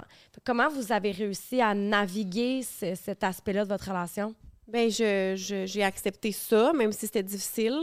Puis ça n'a pas été long qui, qui- quand on a déménagé, il m'a dit, c'était genre, je me rappelle, c'était proche de la Saint-Valentin, il m'a dit, ben, je suis prêt. Ça n'a pas été long. C'est autour de février, là, puis j'avais perdu le bébé en décembre. c'est deux ça, mois, pense. Ouais. Mais en tout cas. Mais euh, c'est ça. Après, après, ça a pris. Tu sais, je tombe enceinte, euh, c'était en octobre. euh, c'est ça. Après. Mais on a même fait des tests de fertilité parce que je comprenais pas pourquoi je les perdais. Je tombais enceinte, je les perdais. Mais bref, ça c'était pas concluant. Je suis tombée enceinte au final, puis tout s'est bien passé. Mais euh, tu sais, je me suis oubliée à travers ce processus-là. Là, c'était, je voulais être enceinte et rien d'autre. Je ne m'entraînais plus parce que j'avais peur de perdre un bébé si jamais je tombais enceinte. Euh, je, buvais, je buvais plus d'alcool, je m'oubliais, je me... complètement. Puis tu sais, j'ai réalisé à travers ça que c'est pas comme ça que, je- que mon bébé allait s'accrocher à moi. Là, dans le sens que, est-ce que ton bébé veut... Est-ce qu'un bébé veut s'accrocher dans un corps qui, va, qui, qui est malade, qui veut, comme, qui focus sur des choses, mais qui, c'est ça qui est comme malsain au final? Non. Fait que à travers ça, j'ai vraiment appris à... Crème, faut que je pense à moi, puis que j'arrête de vouloir quelque chose qui, comme... Puis d'attendre après quelque chose. Tu sais, je vis présentement, puis... tu sais, en tout cas, Tu voulais tomber enceinte sans que lui voulait être père? non, parce que ça, c'est ça c'est par après. Quand il m'a dit qu'il était prêt, que là, je refocusais. Ça, c'était juste après le ça. deuxième que tu l'avais perdu? Ouais, après la Mais entre deuxième les deux, c'est comme ça. Vous vouliez pas vous protéger pour pas Mais que il n'y ça a pas eu vraiment d'entre les deux, on dirait. C'était quand même rapide. Tu sais, du fait que, mettons, le premier, tu l'as perdu, ça te fait mal, tu le sais qu'il veut pas être père. Je ne savais pas à ce moment-là. Il me l'a dit après le deuxième seulement. Ouais, je l'ai dit après. Ok, ok, ok, ok. Tu sais, je je suis pas fier de dire, mais tu sais, comme moi, je faisais semblant de, je faisais semblant que, que j'étais prêt, mais je l'étais pas. Puis c'est vraiment quand je me suis ouvert à elle, j'ai ouvert mon cœur, j'ai dit, je suis pas prêt, tout. Puis même que j'ai eu des réflexions, j'étais comme, est-ce que je quitte la relation? Parce que, tu sais, je veux pas l'empêcher de vivre son rêve. Puis en même temps, moi, je suis comme vraiment pas prêt. Mais euh, il y a eu un gros déclic, là. C'est- Il y a eu un gros déclic pourquoi je suis devenu prêt soudainement. C'est quoi? C'est. euh, j'ai eu des conversations avec mes parents euh, de, de- sur mon enfance, puis euh, des conversations, des, des conversations vraiment que je pense que tout le monde devrait avoir avec c'est leurs parents. Euh, comme, genre? ben, j'ai, j'ai- tu sais, je sais pas, j'ai su, moi, dans ma famille, que c'était beaucoup de, de- d'impulsivité. C'est comme beaucoup de. On dirait que je, je voulais savoir, mettons, OK, il s'est passé ça, ça, ça. Fait que c'est pour ça qu'aujourd'hui, je répète certains schémas. Mm. Puis moi, quand j'ai su des choses, je me suis dit, je veux briser ce schéma-là. Je veux briser la. Le, le- comment dire? La Briser la chaîne. la chaîne familiale d'être genre full réactif, full euh, sa panique, full impulsif, full stressé tout le temps. Tu sais, euh, les- les- j'ai été élevé là-dedans. Puis c'est c'est comme. euh, Je, je pèse les pas mots, là, ça paraît. ce Là. Il y avait eu des blessures. Je voulais pas. Oui, c'est ça. Je voulais pas vraiment, vraiment pas faire vivre à mes enfants ce que moi j'avais vécu ou ce que j'ai vu. Parce que moi, j'ai souvent vu mes parents stressés. Très, très souvent. Puis je- j'ai peut-être pas tant les souvenirs consciemment, mais inconsciemment, tout est logé dans mon corps, tout est déjà là. Puis j'ai fait comme Oh shit, je réagis tellement comme mon père là-dessus. Oh shit, je ré- j'ai réagi tellement comme ma mère. Mais c'est deux personnes extraordinaires. Ils ont fait du mieux qu'ils pouvaient. là. C'est juste que eux, ils ont été élevés aussi dans un événement de, Mm. dans des événements stressants. Fait que je me suis dit, il faut que je casse la chaîne familiale. Puis c'est comme en ayant des conversations avec eux qu'il y a eu un déclic. Puis euh, ben c'est ça. J'ai j'ai continué à travailler sur moi. hein, puis éventuellement, j'étais comme vraiment prêt. Puis euh, c'est comme ça que. Tu Une couple de- prenais, euh, il prenait aussi euh, la médication pour euh, la- l'anxiété à forte, forte dose là, à ce temps, dans ce temps-là. Puis il y Ouais, avait comme ouais. plus d'émotion, Ok, plus de ouais. ressenti. Il savait même plus s'il m'aimait. Ça voulais a pas. comme pas aidé, mettons, qu'il qu'il savait même plus ce qu'il voulait. Fait que, c'est Ah. sûr que ça l'a comme joué un peu dans la balance aussi. Là. Ça a Je coupé pense. tellement mes émotions, on faisait l'amour, je venais pas. Puis elle était comme, OK. Tu bandais-tu? C'est Oui. là qu'on s'est parlé, je pense. Dur? Oui, oui, oui, j'étais- j'étais genre all the way, là. Mais Comme je ne Chuck? venais pas. Puis même moi, je, je- je me crossais, je venais pas. J'étais comme. Ouais. Oh, ouais. C'est comme si hey, j'étais coupé de toutes mes émotions. Je pouvais être Si, dans une tempête. Il, y avait, il pourrait y avoir une tornade devant moi sur l'autoroute. J'aurais juste fait, ben, je vais la contourner. Là. Ben, relax. C'est- Écoute, j'étais gelé là-dessus. J'étais gelé. J'étais tellement sur une grosse forte de. Mais c'est dose des de inhibiteurs. Non, c'est de la merde pour vrai. Coupe l'ai- quand même Ah t'as-tu non, quand c'est- même moi, aidé. Moi, je vais être connecté à mes émotions pour vrai. là. T'as-tu quand même aidé à passer des... quelque chose? Zéro, parce que ça n'a pas été long que j'ai arrêté. C'était trop pour lui. Puis Ouais. lui, c'est ça, c'est des émotions sur deux pattes. S'il n'y a pas d'émotions, c'est pas lui. Là. Non, Fait que c'est ça. Ça faisait, pas, ça faisait aucun sens. Là. Je sais pas si. Je sais pas si je m'excuse si je vais à quelque part que j'ai pas le droit d'aller, mais je sais pas si vous savez, toi tu m'as écrit puis toi tu m'as écrit. Les deux vous m'avez Ouais, écrit. je pense que je pense qu'on le savait, mais moi je me rappelle Ouais. qu'on s'est parlé par Ah rapport oui, à ça ça. fait une couple d'années de ça. Ouais. Ouais, Ben mais moi, oui, je t'avais écrit pour début. une date, je pense. Non, c'est pas Non, vrai. non, non. C'est là qu'il Non, non, l'annonce. non. Hey, Mais il n'y a pas grand-chose qu'on peut pas parler ensemble parce qu'on Mais non, elle sait que c'est pas vrai, là, connaît. jump on me, tu sais. on se parle beaucoup, fait qu'il n'y a pas grand-chose qu'on peut pas Ouais. qu'on peut pas dire parce que je pense qu'on se cache rien. Fait que, Ouais. ben, Mais toi, tu m'avais écrit parce que c'était comme, tu sais, elle est inquiète, elle fait Ouais. des fausses couches, etc. Puis toi, de ton côté, tu m'avais écrit parce que lui. Mais tu sais, euh, de pas avoir d'orgasme ou de pas euh, tu sais, avoir d'émotions quand tu es sur les antidépresseurs ou des anti, anxi- anxiolytiques. Anti, je, dis, hey, ben, je suis pas capable de parler aujourd'hui. Dis-le Euh, comme tu veux, écris-le au père. Oui, c'est ça. Je, désolée, je le dis pas bien. Mais quand tu es là-dessus, là, ça, ça coupe. C'est des inhibitions. Fait que ça m'arrive souvent, c'est quelqu'un qui me dit Moi, je suis pas capable d'atteindre l'orgasme. Je leur demande tout le temps Est-ce que tu prends des antidépresseurs? Je veux dire, c'est connecté là, à 100 Mhm. tu sais. Fait, que, euh, fait que ce que tu dis, c'est ça fait partie des, des- des effets secondaires. On va le dire de même. absolument. que- mais tout est bien qui finit bien. Là, Ouais. vous avez deux petits garçons. Ouais, un- dans le fond, Noah James est arrivé euh, très voulu et Ellie euh, très inattendu, mais Surprise très totale. désiré quand même, mais pas à ce moment-là, mettons. OK? Mais, J'étais euh, enceinte de attends, cinq mois. Quand elle m'a annoncé Euh, qu'elle J'étais était enceinte en- de cinq mois. Mon bébé avait cinq mois. Je suis tombée enceinte. quand elle m'a annoncé qu'elle était enceinte, là, c'était la troisième fois qu'elle m'annonçait qu'elle était enceinte. Puis les deux premières fois, j'étais comme. J'avais peur. Puis je réagissais pas tant. C'est comme, puis je voulais réagir, puis j'étais comme, mais pourquoi tu réagis pas? C'est comme, c'est une grosse nouvelle. Mais c'est ça, tu sais, j'essayais de me convaincre que j'étais prêt, je l'étais pas, comme je disais, mais à la troisième fois, qui était la bonne, pour Noah James, notre premier garçon, j'étais en train de me brosser les dents dans la salle de bain, puis je l'entends partir à pleurer, mais pleurer de genre, pour vrai, j'ai comme, j'ai eu peur tout de suite. J'ai fait, oh, il y a quelqu'un qui est mort. Elle est vraiment, ah! c'est fort, là. Là, je me dis, Ouais. puis je l'imite vraiment bien parce que c'était le même. Mais là, je me dis, OK, j'ai tout de suite paniqué. Qu'est-ce qu'il y a? Qu'est-ce qu'il y a? Je m'en vais avoir dans la chambre, et gars. Je! Les frissons qui m'ont passé à travers tout le corps au complet, là. Oh my God, j'en parle, j'ai des frissons en ce moment. La joie, là. Et je ressentais instantanément l'amour inconditionnel. C'est spécial. Ça, c'est tout ça parce que j'étais prêt, là. Là, on se serre dans nos bras, on pleure, on est heureux, tout. Là, elle s'en allait, elle avait déjà quelque chose de prévu, il fallait qu'elle parte. Et moi, toute la journée, j'étais tout seul. Puis je me parlais à, à voix haute, j'étais merci la vie, merci la vie. J'étais, j'étais, je sais pas, c'était comme carrément le contraire de les deux premières fois qu'elle m'a annoncé qu'elle était enceinte puis que je l'étais, j'étais pas Rien prêt. n'arrive pour rien. Oui, c'est ça. Rien n'arrive pour rien. Parce que là, quand j'étais vraiment prêt, puis j'ai appris ça, oublie ça, là. J'ai totalement changé là, de, de- de façon de réagir, puis je suis devenu euh, euh, carrément déjà plus doux avec moi. On dirait que ça m'apportait déjà de la douceur. Tu réalisais déjà plus la grossesse que moi. Tout le long de la grossesse, il parlait à mon ventre, puis même moi, j'étais pas capable parce que j'avais un blocage. J'avais peur, tu sais. C'est les trois premiers mois, vraiment plus, là, mais tout le long, j'étais comme pas capable de connecter avec mon bébé. Même s'il était là, j'étais comme. J'avais peur. Que lui, il Je parlait disais- tout le temps. Ouais. Ah, c'était full important pour moi. Je m'en allais de la maison. Ouais, ça me rend ému. Cute. Euh, ça me rend ému pour vrai, j'ai les larmes aux yeux, mais euh, tu sais, quand euh, j'étais comme. C'est la bonne, c'est sûr, c'est la bonne. Puis parce que ma grand-mère est décédée full pas long après euh, que j'ai su qu'elle était enceinte pour de bon. Puis euh, c'était son rêve à ma grand-mère, vraiment, de, de, de- que j'ai un bébé. Excuse. Elle m'avait dit, quand je tombais enceinte la deuxième fois, Ouais. que c'était son rêve. La première fois, je suis plus sûre, elle m'avait dit c'est mon rêve, tout Ouais. ça. Puis, finalement, euh, elle Ah aurait ouais, jamais vu a- ces bébés-là, mais Elle était comme c'est la plus belle journée de ma vie, puis euh, j'ai jamais vu ma grand-mère heureuse comme ça pour vrai. Que J'ai j'ai eu un- toujours un lien très très proche avec elle. C'était comme ma deuxième mère, là. Très proche, toute ma vie, là. Puis elle a toujours pris soin de moi comme si c'était ma mère. Puis euh, quand elle est décédée, en un, un- Elle est décédée, elle était déjà enceinte, mais je voulais pas l'annoncer parce qu'on voulait pas y faire des faux espoirs. On attendait vraiment que le bébé soit accroché. Puis on allait l'annoncer à Noël devant toute la famille, mais c'est ça. C'est que ça me rend émotif, désolé, je me retiens. Mais Elle était- décédée un mois ou- avant Noël. Comment? Elle est décédée subitement ou. euh, Non, non, elle était beaucoup malade, là, dans le sens que euh, c'était pas une surprise, mais en Ouais, même temps. Ouais, non, tu sais, T'es jamais prêt, là. Ouais, on n'est on est pas prêt, mais en même temps, là, ça faisait cinq fois qu'elle allait à l'hôpital pour. euh, là, elle était rendue dans le coma la dernière fois que j'y ai parlé. Puis je me souviens. Ah oui, c'est de même que. Tabarnak, c'est rough de dire ça. Mais c'est de même que j'y ai dit que tu étais enceinte. Elle était dans le coma, puis j'étais sur le bord du lit euh, avec mon père. Puis là, j'y ai dit. Ouais, c'est tough. Excusez, là.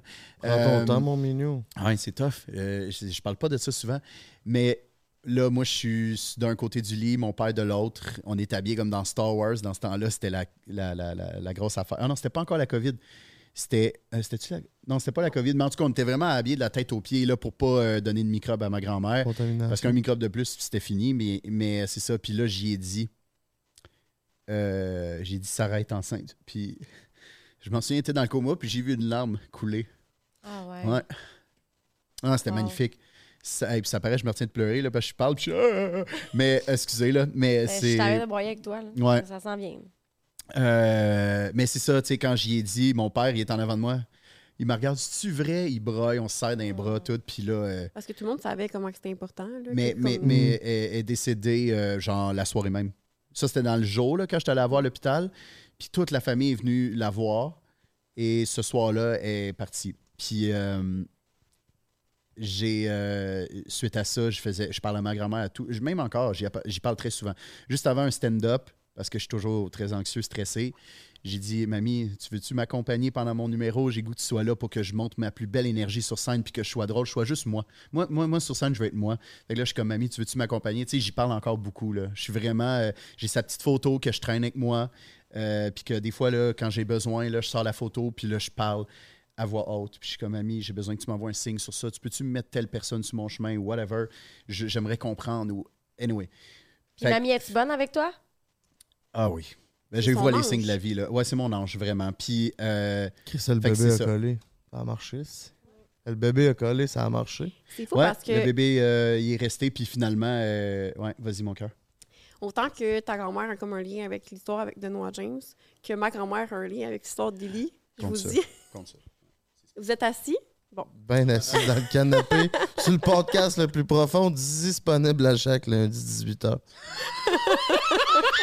C'est de même que tu plugues, toi, t'es cœur, hein, pour vrai. Merci, toi plus. Hey, pour C'est vrai, là, il est incroyable. Il te fait des plugs euh, on the side de même. Plug donc Salvatore, rendu là. La meilleure pizza au Québec. Si t'as envie d'écouter une histoire de grand-mère, commande-toi la façon new-yorkaise.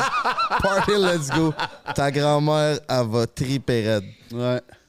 En fait, quand j'étais enceinte d'Élie, donc ça fait comme un an et demi de ça, ça? Non, deux ans.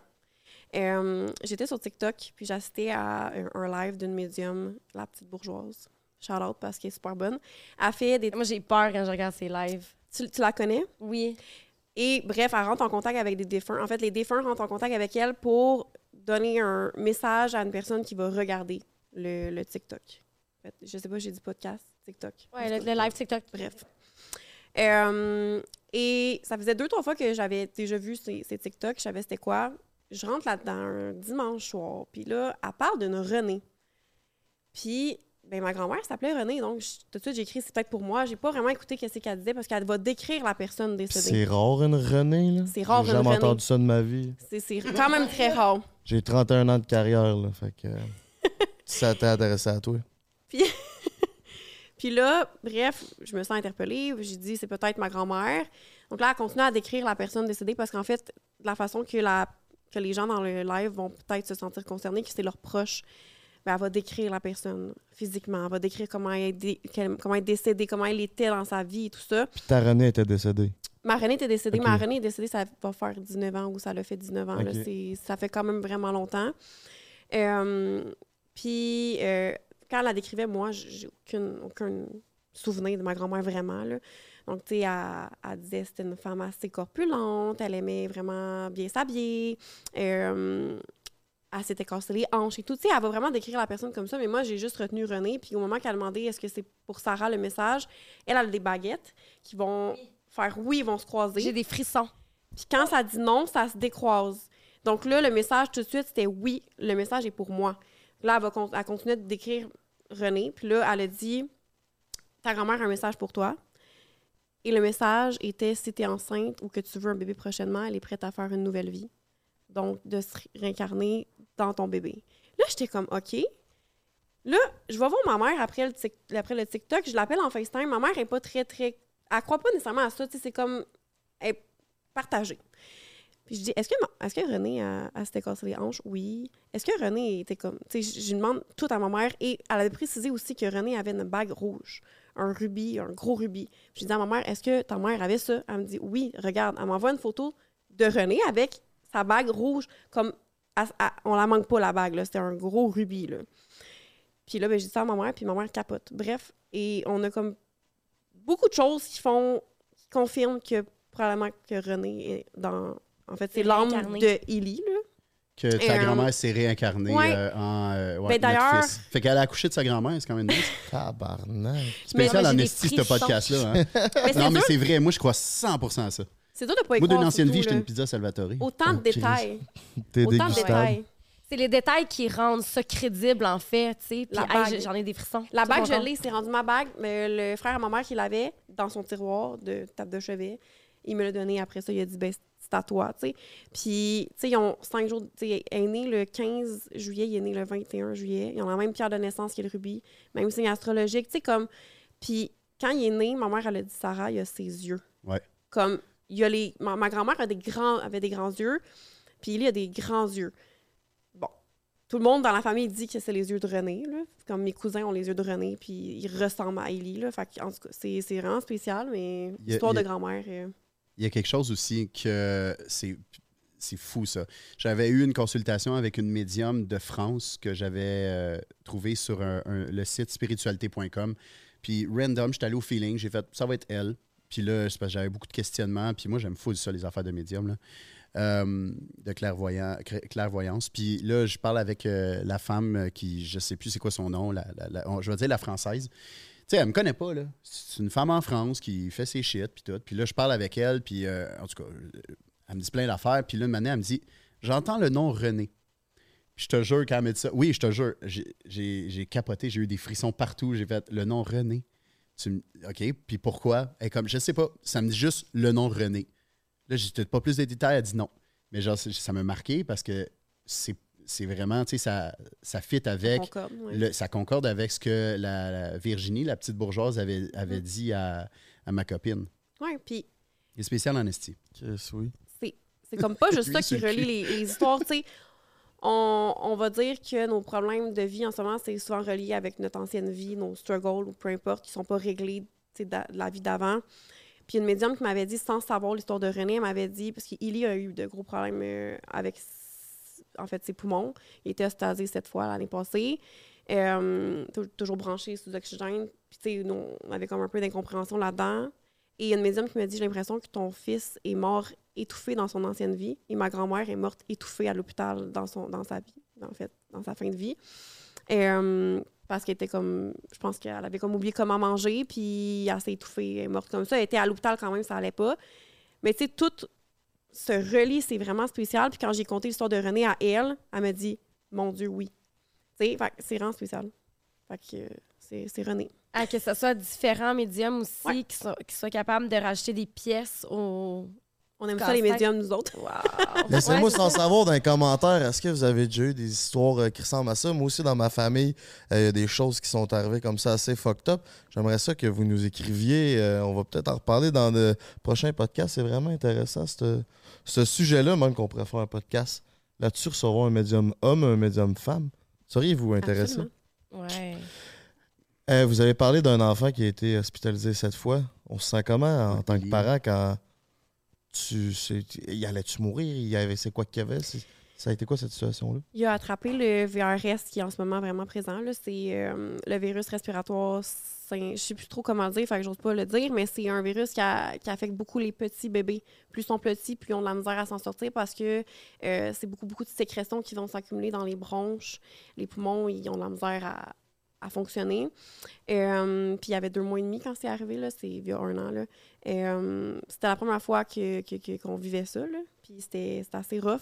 Euh, je dirais que moi, j'étais plus en mode réaction. Je suis quelqu'un qui, quand il y a des situations comme ça, je suis beaucoup. je suis comme forte, tout le temps. Je, je m'écroule pas, je suis là, puis je réagis vraiment. Lui, ça a été différent. Là. Lui, il était plus écroulé par terre. Là. On a chacun notre rôle. Mais euh, c'est sûr qu'à répétition comme ça, cette fois de temps, là, cette fois, c'était tout le temps, quand il y avait un virus, ben, il se faisait staser tout de suite, même si c'était un rhume. Puis on a trouvé euh, récemment qu'il faisait euh, de la dysphagie, en fait, qui est comme quand, quand, il boit, donc de l'eau, du lait, ça va, il y a des gouttes qui vont aller dans ses poumons. Donc, Mm. ça fait que ça fait des pneumonies d'aspiration, ses poumons avec les sécrétions. Ça a toujours été mêlé avec un virus, là, les fois où, était- où est-ce qu'il était stasé, mais il avait besoin toujours d'oxygène parce que sinon il désaturerait. Là, ça, c'est pas super bon pour Ça euh, se règle-tu avec le temps ou il va toujours être prêt avec ça? pour l'instant, euh, tu c'est léger. C'est vraiment léger. Donc, c'est. euh, on n'a pas encore de réponse à, à- à cette question-là. Par contre, on épaissit tous ces liquides, comme les petits vieux. Dans les CHSLD, là, les infirmières me disent que ça, leur fait, ça leur fait penser à ça. Dans le fond, c'est vraiment comme une poudre qu'on va mettre dans tous ces liquides, son eau, son lait, pour l'épaisser, pour que ça vienne descendre plus tranquillement, pour pas descendre dans les poumons, puis pour pas que ça crée ces, ces problèmes-là. Puis toi, mon émotif, mon anxieux, ça se passe comment quand son fils rentre à l'hôpital? Ben, c'est spécial parce que euh, on dirait que j'étais pas tant stressé que ça. Tu sais, euh, oui, je l'étais, mais en même temps, je savais qu'il allait guérir. Je sais pas.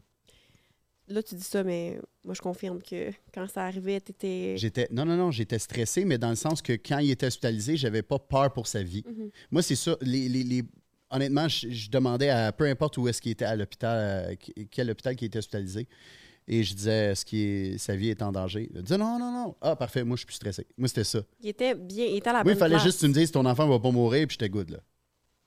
Mais c'est juste, c'est plus que ça. C'est plus que mon enfant va pas bien, tu sais, puis il souffre, peu importe. C'est une année complètement que je genre, je me rappelle, tout ce que je me rappelle, c'est l'hôpital. C'était, ma vie était complètement mise sur pause. Je pouvais pas faire de clients, je pouvais pas voir mes amis. J'avais peur que si je voyais mes amis avaient un virus, que je le transmette à, qu'on le transmette à Ellie. On sortait de la COVID. On sortait de la COVID. c'est c'est paniquant là c'est c'est c'est comme j'ai c'est ça j'ai comme pas de sou- mon souvenir de ma première année qui est censée être ma plus belle année à la maison avec mon bébé en mode genre euh, je relaxe puis genre je fais du pot à peau mettons c'était pas ça c'est son un an a frappé fort parce que moi je suis vraiment en mode justement comme je disais tantôt réaction je suis comme je suis forte je suis résiliente sur le coup puis je suis je suis comme ça c'est pas parce que je me cache de peu importe c'est juste que comme je suis vraiment un. Je pense que je- lui, il est vraiment, comme on disait, émotif. Puis moi, je. Il faut pas qu'à quelque part. C'est comme si je prenais le rôle de la, de la roche, qui était solide. Puis à ces un an que tout était fini, là, ça a été difficile. J'étais comme. Vous avez mis beaucoup de temps à aller à l'hôpital puis beaucoup de stress sur cet enfant-là. Est-ce que vous avez vu un impact négatif sur le premier, sur Noah James? Non. À la, ben, à la fin seulement, après les deux dernières hospita- hospitalisations, j'ai vu un petit changement au niveau de. Tu sais, il, il voit, il commençait à comprendre un peu plus, là, parce que c'est sûr qu'il était bébé quand même. Là, Mm. ils ont juste 13 mois de différence. Donc... Mais ça commençait à chambouler un petit peu, euh, c'est comme son humeur, je dirais. Mais, Mais vers la pas fin. ça. Vers la fin seulement. Ah, mais- Peut-être vers la fin, oui, c'est vrai. Il était comme. Ouais, ouais. C'est sûr que. Il aussi- ressentait ça, c'est vrai, t'as raison. je pense au niveau de son développement un petit peu. Puis c'est pas grave parce que je, tous, les enfants, tous les enfants évoluent à leur rythme. Mais Puis à travers vous aussi. Tu sais, je veux pas, vous êtes stressé. Vous... c'est sûr qu'il Pas ressentait. une vie normale. Maman, papa étaient vraiment. pas là en même temps. Son frère était pas là. Tu sais, C'est C'était un sur. tu sais, C'était souvent lui qui restait avec Noah James et moi avec Ilya à l'hôpital parce que j'étais un peu control freak. J'étais pas capable de, de laisser mon fils là sans poser toutes les questions du monde au médecin. J'avais un- ça, c'est mon côté qui contrôle. là. Je suis pas capable de lâcher prise. Puis je veux tout gérer. Puis je sais que lui, s'il était à l'hôpital, il retenait pas ce que les médecins disaient. Mais non, hey, man. euh, Elle me textait mille fois là, quand, que j'étais allé- quand c'était moi à mon tour aller à l'hôpital. Elle était comme, pis, que- qu'est-ce qu'il y en a? Puis je suis comme, ben, ils m'ont dit qu'il était good, là. Il est encore là, là. Il Il est est là, pas là. parti avec le mais, mais elle est comme, OK, puis sa saturation, puis euh, est-ce que là, il y a de l'oxygène, puis il est à combien, puis nanana. Puis j'étais comme, Attends un peu, je vais aller demander. Il venait juste de me le dire. tu sais, pour vrai, man, je retenais rien. Parce que c'est la nuit. C'est parce que, ouais. Ils désaturaient la nuit, c'est ça le problème. Les bébés, c'est comme ils sont tellement bien, leurs muscles, ils, comme, ils se détendent la nuit que c'est là que les, c'est comme il va désaturer. Fait que c'est toujours ça le problème. C'était il y avait besoin d'oxygène la nuit. Parce que, tu sais, on s'entend que manquer d'oxygène, c'est pas super bon. Fait que c'était tout le temps ça. Fait que c'était comme. La question, c'était, il est à combien? Y a-tu désaturé cette nuit? Y a-tu d'oxygène? Y a-tu, tu sais, y a-tu stable? Y a-tu, tu sais? Mais moi, je posais des questions. Écoute, je pourrais aller travailler au Children avec les, les, les enfants en détresse respiratoire. Moi, je. Ah, J'en connais des là-bas. affaires. Hey, pour vrai, Ouais. ouais. Elle avait fait son bac là-bas quasiment. là. non, mais t'étais faux l'informer, là. Elle en parlait avec sa mère, puis moi, j'étais comme, man, je comprends. Mais j'aime comprendre. Ouais. Tu sais, il, a, il a vécu beaucoup de choses, ce bébé-là. Puis Ouais, ouais. en lien aussi avec, avec ça, il y a eu un autre problème. C'était tellement d'affaires, puis moi, je voulais comprendre. Tu sais, Je faisais des recherches Internet, mais tu sais, il n'y a rien de mieux que de comprendre, demander au médecin qui est devant toi, qui, qui travaille sur, ton dossier. Fait que Mhm. C'est quoi votre plus gros défi de couple aujourd'hui? On le vit là, là, en plus. C'est Tu dis aujourd'hui, mais on le manque de temps de qualité de couple, justement. Ouais. On est là-dedans en ce moment-là. Toi, t'as- fermé ton entreprise. Ouais. Qu'est-ce qui a mené à ça? Euh, je me suis choisi. Je suis passionné de faire rire les gens. Je suis passionné de, de faire vivre des émotions. Euh, la créativité, tout ça, j'adore ça. Puis j'étais plus là-dedans. Là. J'étais comme. Ça me rend vraiment pas épanoui de vendre des hoodies. Je me fous de. J'ai vendu. euh, J'en ai vendu en salle du linge. J'ai fait des gros montants d'argent en termes de vente, mais je gérais vraiment mal tout ça. Puis j'étais vraiment pas heureux là-dedans. Je voulais pas, on dirait, abandonner. Parce que je me disais, ah, on sait jamais, peut-être qu'une donné, je pourrais avoir un partner qui va m'aider là-dedans. Puis, parce que moi, je faisais tout, tout, tout. Puis un moment donné, je me disais, si je pourrais avoir un partner, ça va tout changer. Lui, il s'occupe de, mettons, les opérations. Un autre s'occupe de ça. Un autre. Puis moi, tout ce que je fais, c'est en parler. Je deviens comme un peu un ambassadeur de mon propre brand que j'ai créé. Puis un moment donné, j'ai eu ça sur un plateau d'argent. J'ai rencontré deux personnes extraordinaires qui ont commencé, qui ont embarqué là-dedans, puis qui ont tout géré, puis qu'au final, tout ce que j'avais à faire, c'est en parler. Puis même en parler, j'étais comme, ça- je le file plus. Je le ressentais pas. Puis, hey, je le ressentais. Là. Quand je le ressentais, je faisais des ventes de. Je- J'ai déjà fait 100 000 de ventes en deux jours, une matinée, ben, pendant une promo de Noël. Mais comme après ça, une année, même si c'était une promo de Noël, quand je le filais plus, c'était comme on descend de. On passe de 100 000 à 20 000 euh, en deux jours. Drastiquement parce que je, je le ressentais plus. Puis moi, tu sais, je vous l'ai dit, hein, je suis émotif, je suis dans, le cœur. Et quand je parle de quelque chose avec mon cœur, puis dans le ressenti, ça va fonctionner. C'est sûr. Ça vient de mon cœur. Mais là, ça venait plus du cœur, c'était rendu juste matériel pour moi. C'était comme, je le fais pour l'argent. Puis en même temps, ben, j'ai pas fait d'argent que ça pendant cinq ans. Je suis en ce moment endetté. Parce que j'ai fait plein d'erreurs. Fait que je dois de l'argent à des compagnies, que je fais des paiements mensuels. Puis euh, qui est un énorme, qui était, je vais dire était, euh, qui était un énorme stress pour moi parce que c'était des gros montants. Puis tout ça, j'ai fait des erreurs. Puis je me dis, Chris, euh, I guess il fallait que je passe par là. Il fallait que je passe par là pour revenir à la source de qui je suis vraiment, qui est de faire rire les gens. Tu sais, parce que moi, ça fait huit ans que je voulais faire de la scène. là. Huit ans que euh, je me dis, moi, c'est ça que je veux. Puis je voyais le monde faire ça. Puis si je me vois, j'allais voir un show de Rosalie Vaillancourt, de, de, de, de- de Martin Matt, de Maxime Martin, name it. Puis j'étais comme, je veux être là. Récemment, on était d'un mariage, puis l'animateur était là, puis moi, j'avais le goût de prendre son micro, là, puis de le faire, le show. C'est ça. Je, peux, je veux juste être heureux, en fait. Puis ça me rendait pas heureux. Ça me rendait même malheureux. J'étais rendu à la fin tellement euh, pas bien que c'est ça. J'ai euh, fait une petite retraite de trois jours, là, comme je disais tantôt, là, dans un chalet. Et là, j'ai pris des belles prises de conscience, puis j'ai fait OK, check. En ce moment, là, là, même si tu continues à vendre pour payer tes dettes, parce que c'était ça la réalité. Je, fais, continuais à vendre pour juste payer des dettes. Je me dis, ça, tu n'es pas dans pas d'une énergie d'abondance. Tu es, zéro dans, dans le flow en ce moment. Tu fais juste essayer de combattre tout le temps. Va travailler dans quelque chose qui te rend heureux. L'abondance va venir. Puis qui risque que c'est le cas en ce moment. Fait que depuis que j'ai décidé euh, d'annoncer à mes partners, sorry guys, je vous ai embarqué là-dedans pour une coupe de mois, je suis juste pas heureux. Ils ont fait, man, on le ressentait, on le, voyait venir un peu, c'est parfait, on te forcera pas à, on va pas te faire chier avec rien. On a juste décidé de vendre, mais finalement, moi, j'ai décidé de fermer. Parce que j'étais comme, c'est comme si euh, tu relis toujours le derni- la dernière page d'un chapitre. Comment tu veux passer au prochain, tu sais? Peux pas passer au prochain chapitre de ta vie si tu re- relis toujours. Fait je me suis dit, si je vends, puis que euh, toutes les compagnies qui voulaient, ou les, les- les gens qui étaient intéressés à acheter, ils voulaient que je reste dans l'entreprise comme ambassadeur. Ouais. J'étais comme, je peux juste. Non, je, je- je suis tanné. J'étais dans une relation toxique pour moi. J'étais dans une relation où il n'y avait plus d'amour, mais qu'il y avait juste de l'attachement. Fait que je me suis dit, tu sais, pour vrai, je ferme ça complètement. Je, je m'en fous. Je, suis- je content qu'il y a des gens qui sont fiers d'avoir porté le brand, puis qu'encore, ils, ont- ils- ils le portent encore. Euh, je dis pas que le brand vaut de la merde, c'est juste moi derrière tout ça. J'étais j'étais juste rendu malade. Puis aujourd'hui, j'ai j'ai pour vrai jamais été autant heureux. Là. Depuis que j'ai fer- décidé de fermer ça. Tant mieux. Oui, ouais, vraiment. Puis je, je suis bien plus dans l'abondance, j'ai plus d'énergie, je suis plus dans la créativité. Mhm. J'écoute pas plus, mais ça va venir. Puis tu sais, Vision est né, je pense aussi parce qu'il y avait.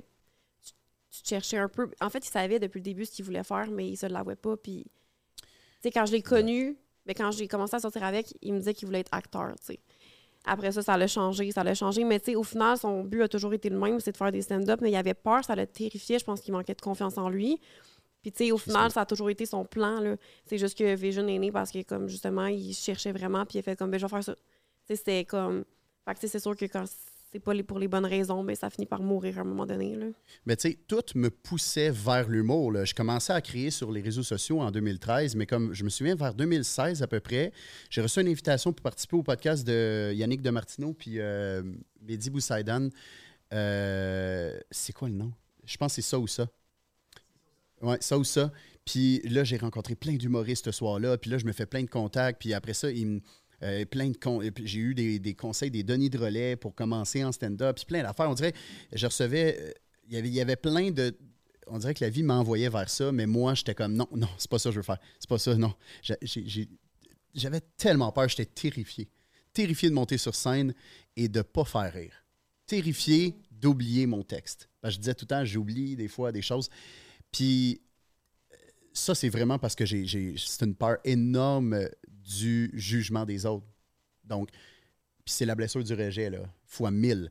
La blessure du rejet, c'est comme je me rejetais par peur de me faire rejeter. Fait il n'y a pas personne qui me rejetait, là. L'autosabotage. Et voilà. Puis j'étais vraiment dur avec moi-même. J'étais comme, Hein, j'ai genre 300 quelques mille, 500, 400 000 personnes qui me suivent sur tous mes réseaux sociaux. Euh, Là-dessus, je fais rire le monde, let's go, faut que tu sois fucking drôle sur scène. Mais c'est une autre game. Puis là, j'apprends le métier en ce moment. Je fais des petits stand-up par-ci par-là, puis j'apprends à chaque fois que j'y vais. Je me dis, dans la vie, il n'y a rien de mieux que l'expérience directe pour apprendre. Tu peux pas devenir bon en, hostant un podcast si tu n'as jamais fait, puis tu restes dans ta tête chez vous à faire Ah, ce serait bon ça, ce serait bon, puis là, tu as des idées, t'écris, t'écris, mais tu le fais ju- juste jamais. Mais moi, c'était ça, avec le stand-up, avec la scène. Puis je demandais des conseils à plein de monde, mais comme au final, je prenais pas leurs conseils, je faisais juste rester chez nous, dans ma zone de confort. Puis j'ai voulu me cacher derrière ces insécurités-là, qui est, c'est comme ça qui est, née l'entreprise de vêtements. Mais regarde la vie, qu'est-ce que ça a fait? Ça a fait que, ouais, OK, good. Tu veux pas t'écouter, tu veux pas vraiment écouter ton âme. Tu sais, comme moi, j'ai entendu ça quelque part de m'année, c'est comme, c'est quoi qui est à l'agenda de ton âme en ce moment? Ben, je pense qu'il fallait que je vive ça. De partir d'une brand de vêtements, de me planter là-dedans, de me rendre malheureux, burn-out, tout le kit, pour au final revenir à la source. Est-ce que ton plus gros gig, ça a été l'animation du gala euh, C'est Création Influence? Ouais. Ben, euh, gig. euh, euh, en fait, euh, Comment t'as vécu ça? le gala Influence, ça a été ma première expérience sur scène. Influence Création, excusez. Influence Création. Ça a été ma première expérience de ma vie sur scène. De ta vie? De ma vie. J'étais- pas fait de petit stand-up avant? J'avais jamais embarqué sur. J'avais Jamais animé des petites soirées. Là. Non, non, mais j'avais animé euh, un burger contest euh, à un restaurant que je peux pas nommer parce que les autres, ils ont le commanditaire Bel- euh, oups, euh, Pizza Salvatore. Coupe ça au montage. Tu biperas ça. Mais euh, non, c'est ça. j'ai- J'animais des, des affaires de main, des petits trucs. Mais jamais j'avais écrit un number, apprendre le number, let's go, fais ça sur scène. Jamais. Devant 700 personnes. Et là, j'arrive d'un gala d'influenceurs. C'est ça. Puis c'est pas nécessairement non plus un public, parce que moi j'en ai fait des shows devant le public, des podcasts, puis quand le monde paye pour venir te voir, ben ils te trouvent drôle puis ils t'aiment. Ouais. Mais là, c'est des influenceurs, c'est du monde qui sont pas nécessairement down de te voir ou qui sont là pour te voir. Fait que c'est encore un public beaucoup plus difficile selon moi. Euh, ouais, crissement. C'est sûr qu'il y en a qui, qui se sont pointés là, ils ont fait Pourquoi Phil Jones est sur scène? Pourquoi en ce moment il essaie de nous faire rire C'est sûr.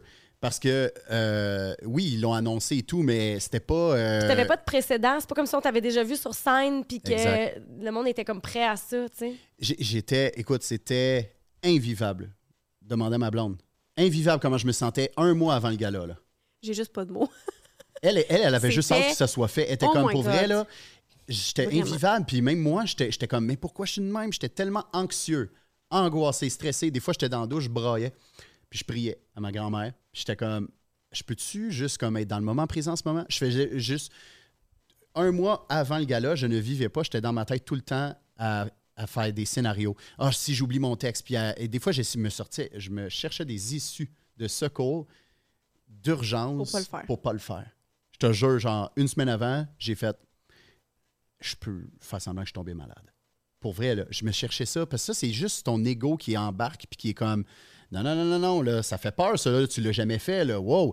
Et puis en plus, je suis pas commencé, euh, j'ai j'ai pas commencé à la, à la bonne franquette, là, comme euh, juste faire des open mic, là, devant 50, 100 personnes, là.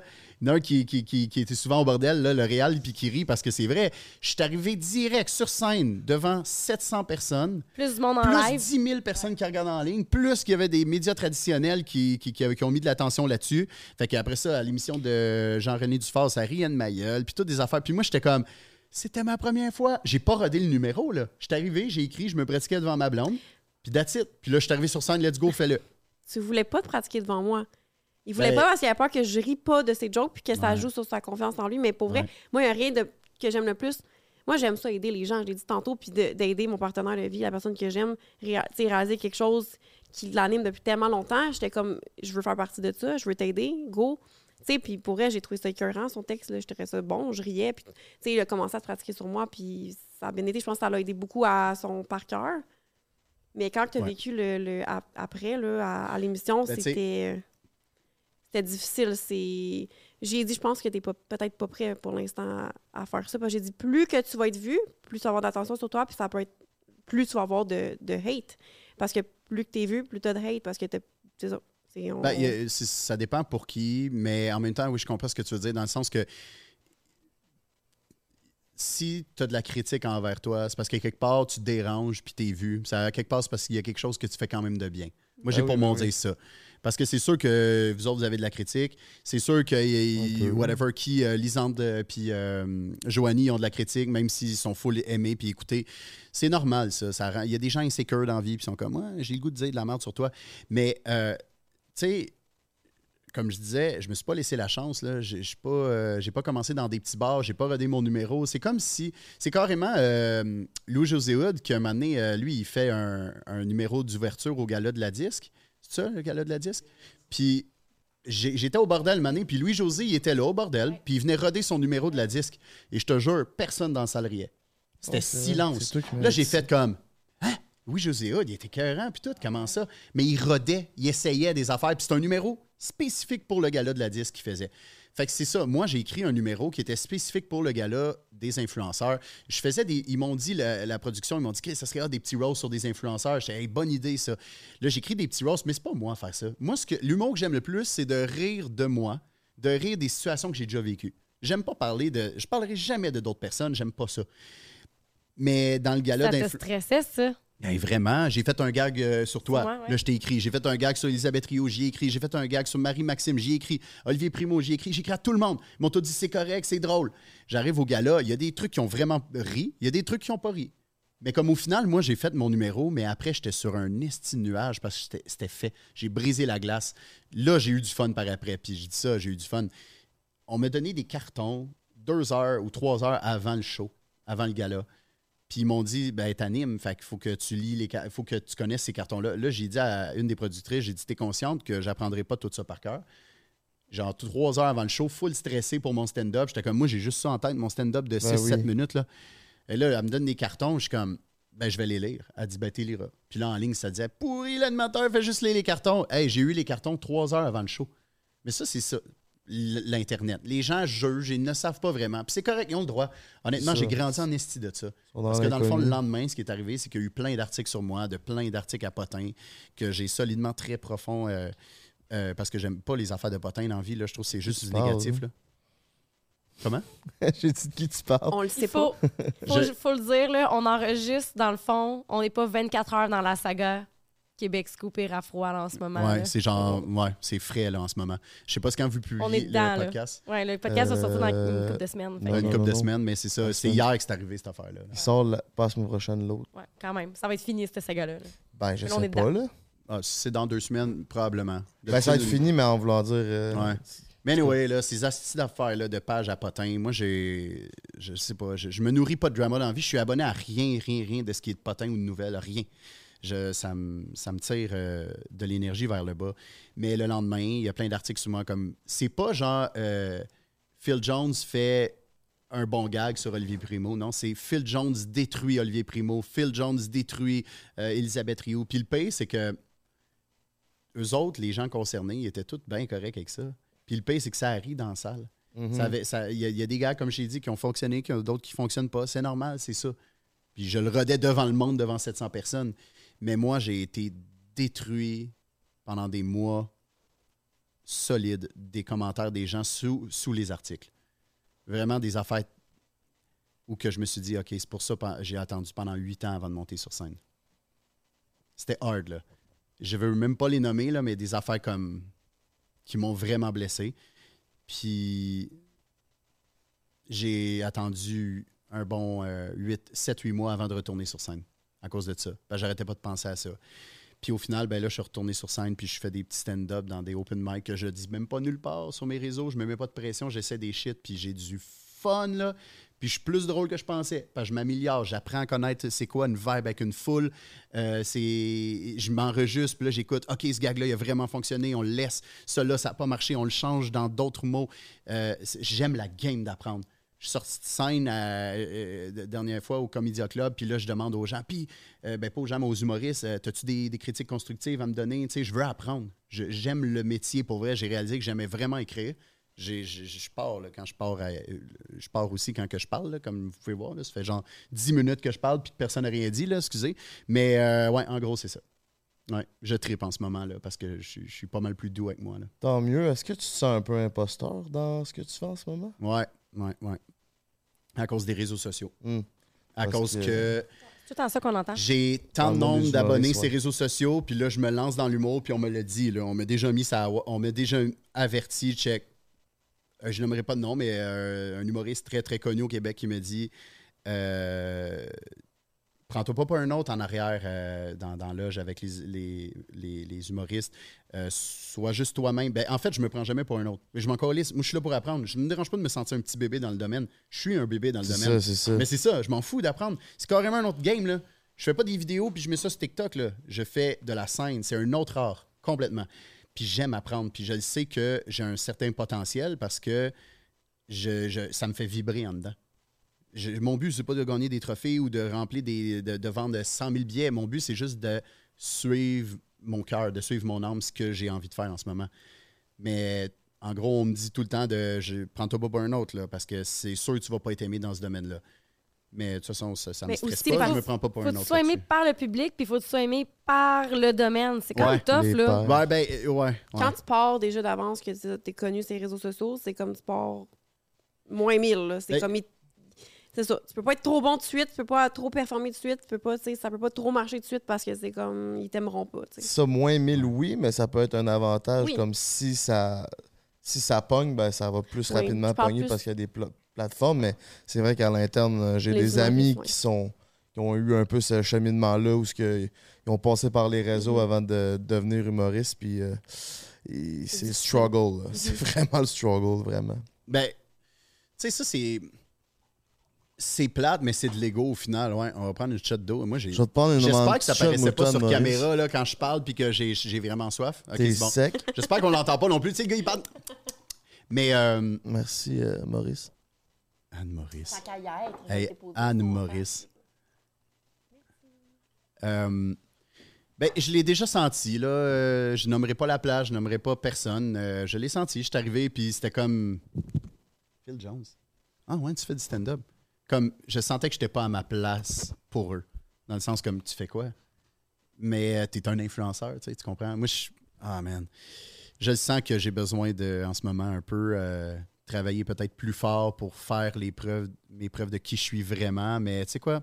Si c'est ça que j'ai à vivre, je vais le vivre. Ben oui, Mais je suis ça. vraiment prêt à apprendre. J'ai pas, je, je- ça me dérange pas. Dans n'importe quoi que tu fais dans la vie, je pense que tu as des sacrifices à faire. Mm. Puis Ouais. ça, ça fait peut-être partie des sacrifices que tu as à faire pour ce domaine-là. Puis, tu sais, à quelque part, je pense que quand tu as, une idée en tête, ben il faut que tu sois comme un train. Toi, tu avances no matter what. là, tu sais. 100%.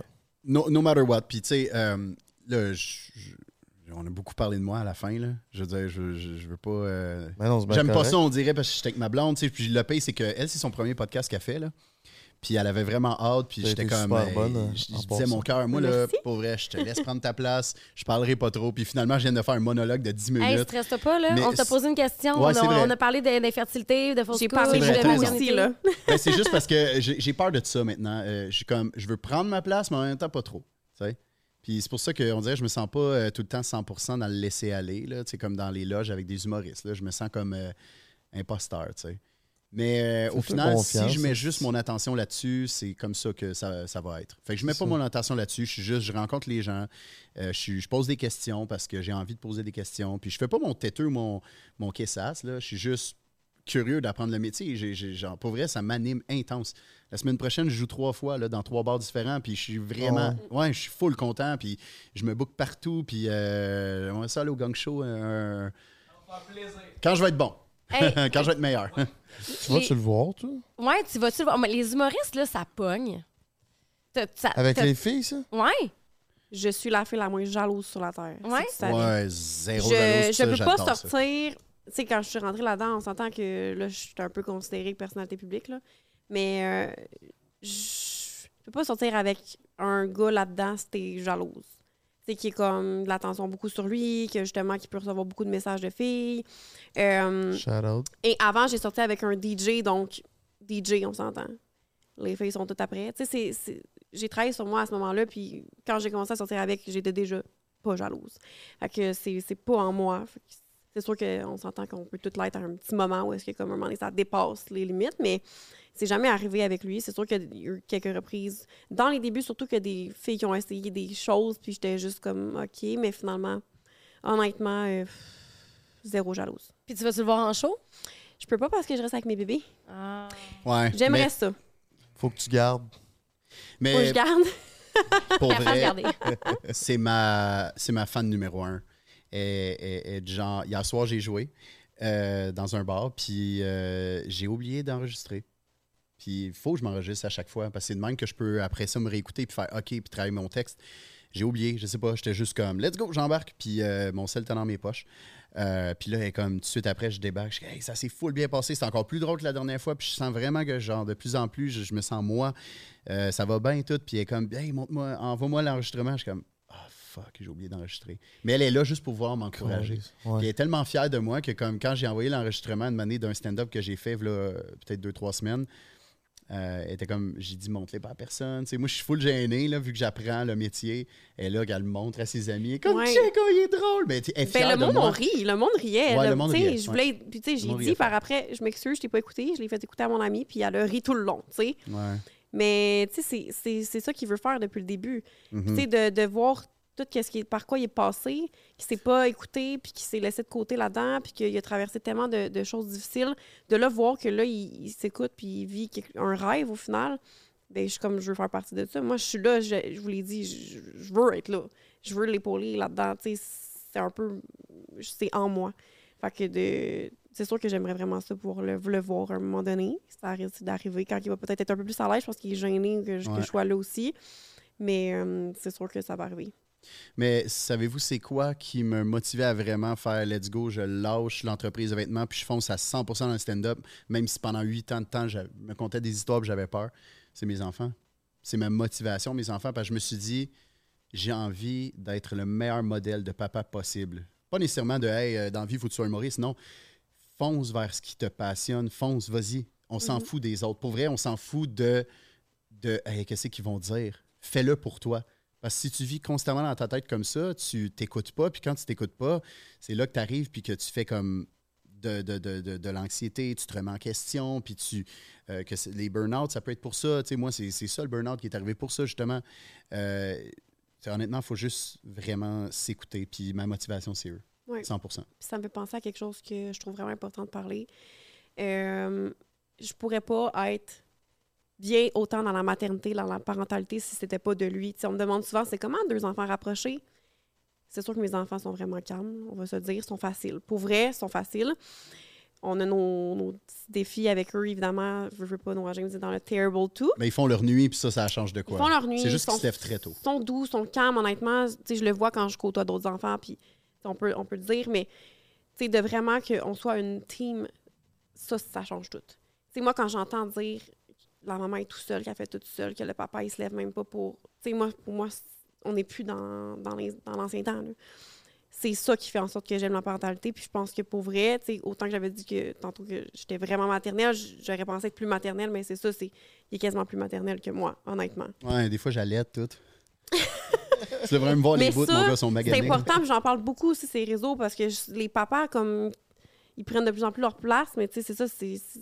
Faut normaliser ça. Le papa qui garde, le papa qui aide, c'est pas ça. Le papa, il joue son rôle de papa, puis lui, il joue très bien son rôle de papa. Il le remplit, il le remplit très bien. Merci. T'es vraiment fine. Est-ce que c'est votre plus grande force de couple, le, le Ouais. travail en équipe? Ouais, ouais. ouais. L'équipe, le côté Vraiment. parentalité, justement, qu'on a la même vision des choses. Ça, je veux dire, quand on choisit un partenaire de vie, un, un partenaire pour être papa, parent avec nous, en fait, je veux dire, on sait pas, l'avenir, on peut pas dire je vais être avec toi toute ma vie, on peut pas dire ça, tu sais. Mais le fait que nous, on s'entend sur comment être parent, comment, comment on voit les choses par rapport à eux, ça change vraiment tout. C'est le plus important, selon moi, là. Sarah, Phil, merci Oui. pour ce délicieux partage, ce Merci à délicieux autres. podcast. Merci à vous Si on vous connaît pas puis on a envie de vous retrouver ces réseaux, on va où? On fait quoi? Tu vas sur OnlyFans, puis tu euh, écris Phil Jones euh, à quatre pattes en train de ramasser son savon. Horsedick, philjones.com. Non, mais euh, ben, elle, c'est euh, Look at my hair partout, je pense. Look at my hair, point barre en bas maintenant parce que j'ai perdu mon compte. On me bannit bas. mon compte en début décembre pour no reason. Je sais For pas. no reason? Pour no reason.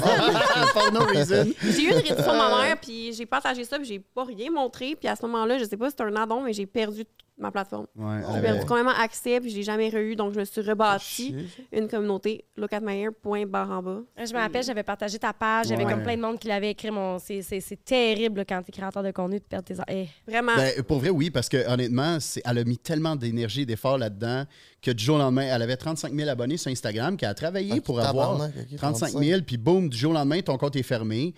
Et merci pour ça, Anne-Marie, parce que pour vrai, elle est- on a Ben écrit. oui. euh, en fait, elle, elle voulait pas, mais moi, j'ai écrit à du monde. Je suis comme, peux-tu partager son nouveau compte? Puis il y a du monde qui ont juste comme rien. Ils ont lu, ils ont pas répondu, ils ont, ils ont rien fait. Puis je suis comme, hey, c'est pas grave, si tu le mets en story, là. tu veux pas te euh, retrouver dans cette situation-là quand euh, t'es créateur de contenu, puis t'as travaillé très fort pour Ouais. tout ça. Fait qu'allez la suivre. Là, il est rendu à euh, 25 000, je pense. Oui, oui Ouais. 25, j'ai Fait que look at my hair, puis moi, ben, Phil Jones. Party Let's Go, on vous souhaite euh, encore des années de bonheur, sincèrement. Anne-Marie, as-tu Ben oui, plein de réussite dans, ton nouveau projet, puis que ça continue de bien aller comme ça. C'est super. euh, des belles conversations comme profondes, là, le, le- le plus profond du Québec aujourd'hui. là. Party Mais- Let's Fucking Go, mes Christy. petits minous, merci d'avoir été là. Nous, on reste encore une petite demi-heure parce qu'on va faire un petit segment Patreon. On n'a pas vraiment parlé de leurs problèmes de couple. J'ai envie de les cuisiner comme des malpropres. Fait que le 4 décembre va sortir euh, le Patreon. Vous voulez pas manquer ça. Aussi, merci à Pizza Salvatore et à Case Me de nous propulser. Soyez là. Oubliez pas de vous abonner à notre page YouTube, Instagram, TikTok. On est aussi sur Facebook, mais euh, en tout cas, peu importe. Vous irez voir ça. Merci à une poche pleine. It's game over.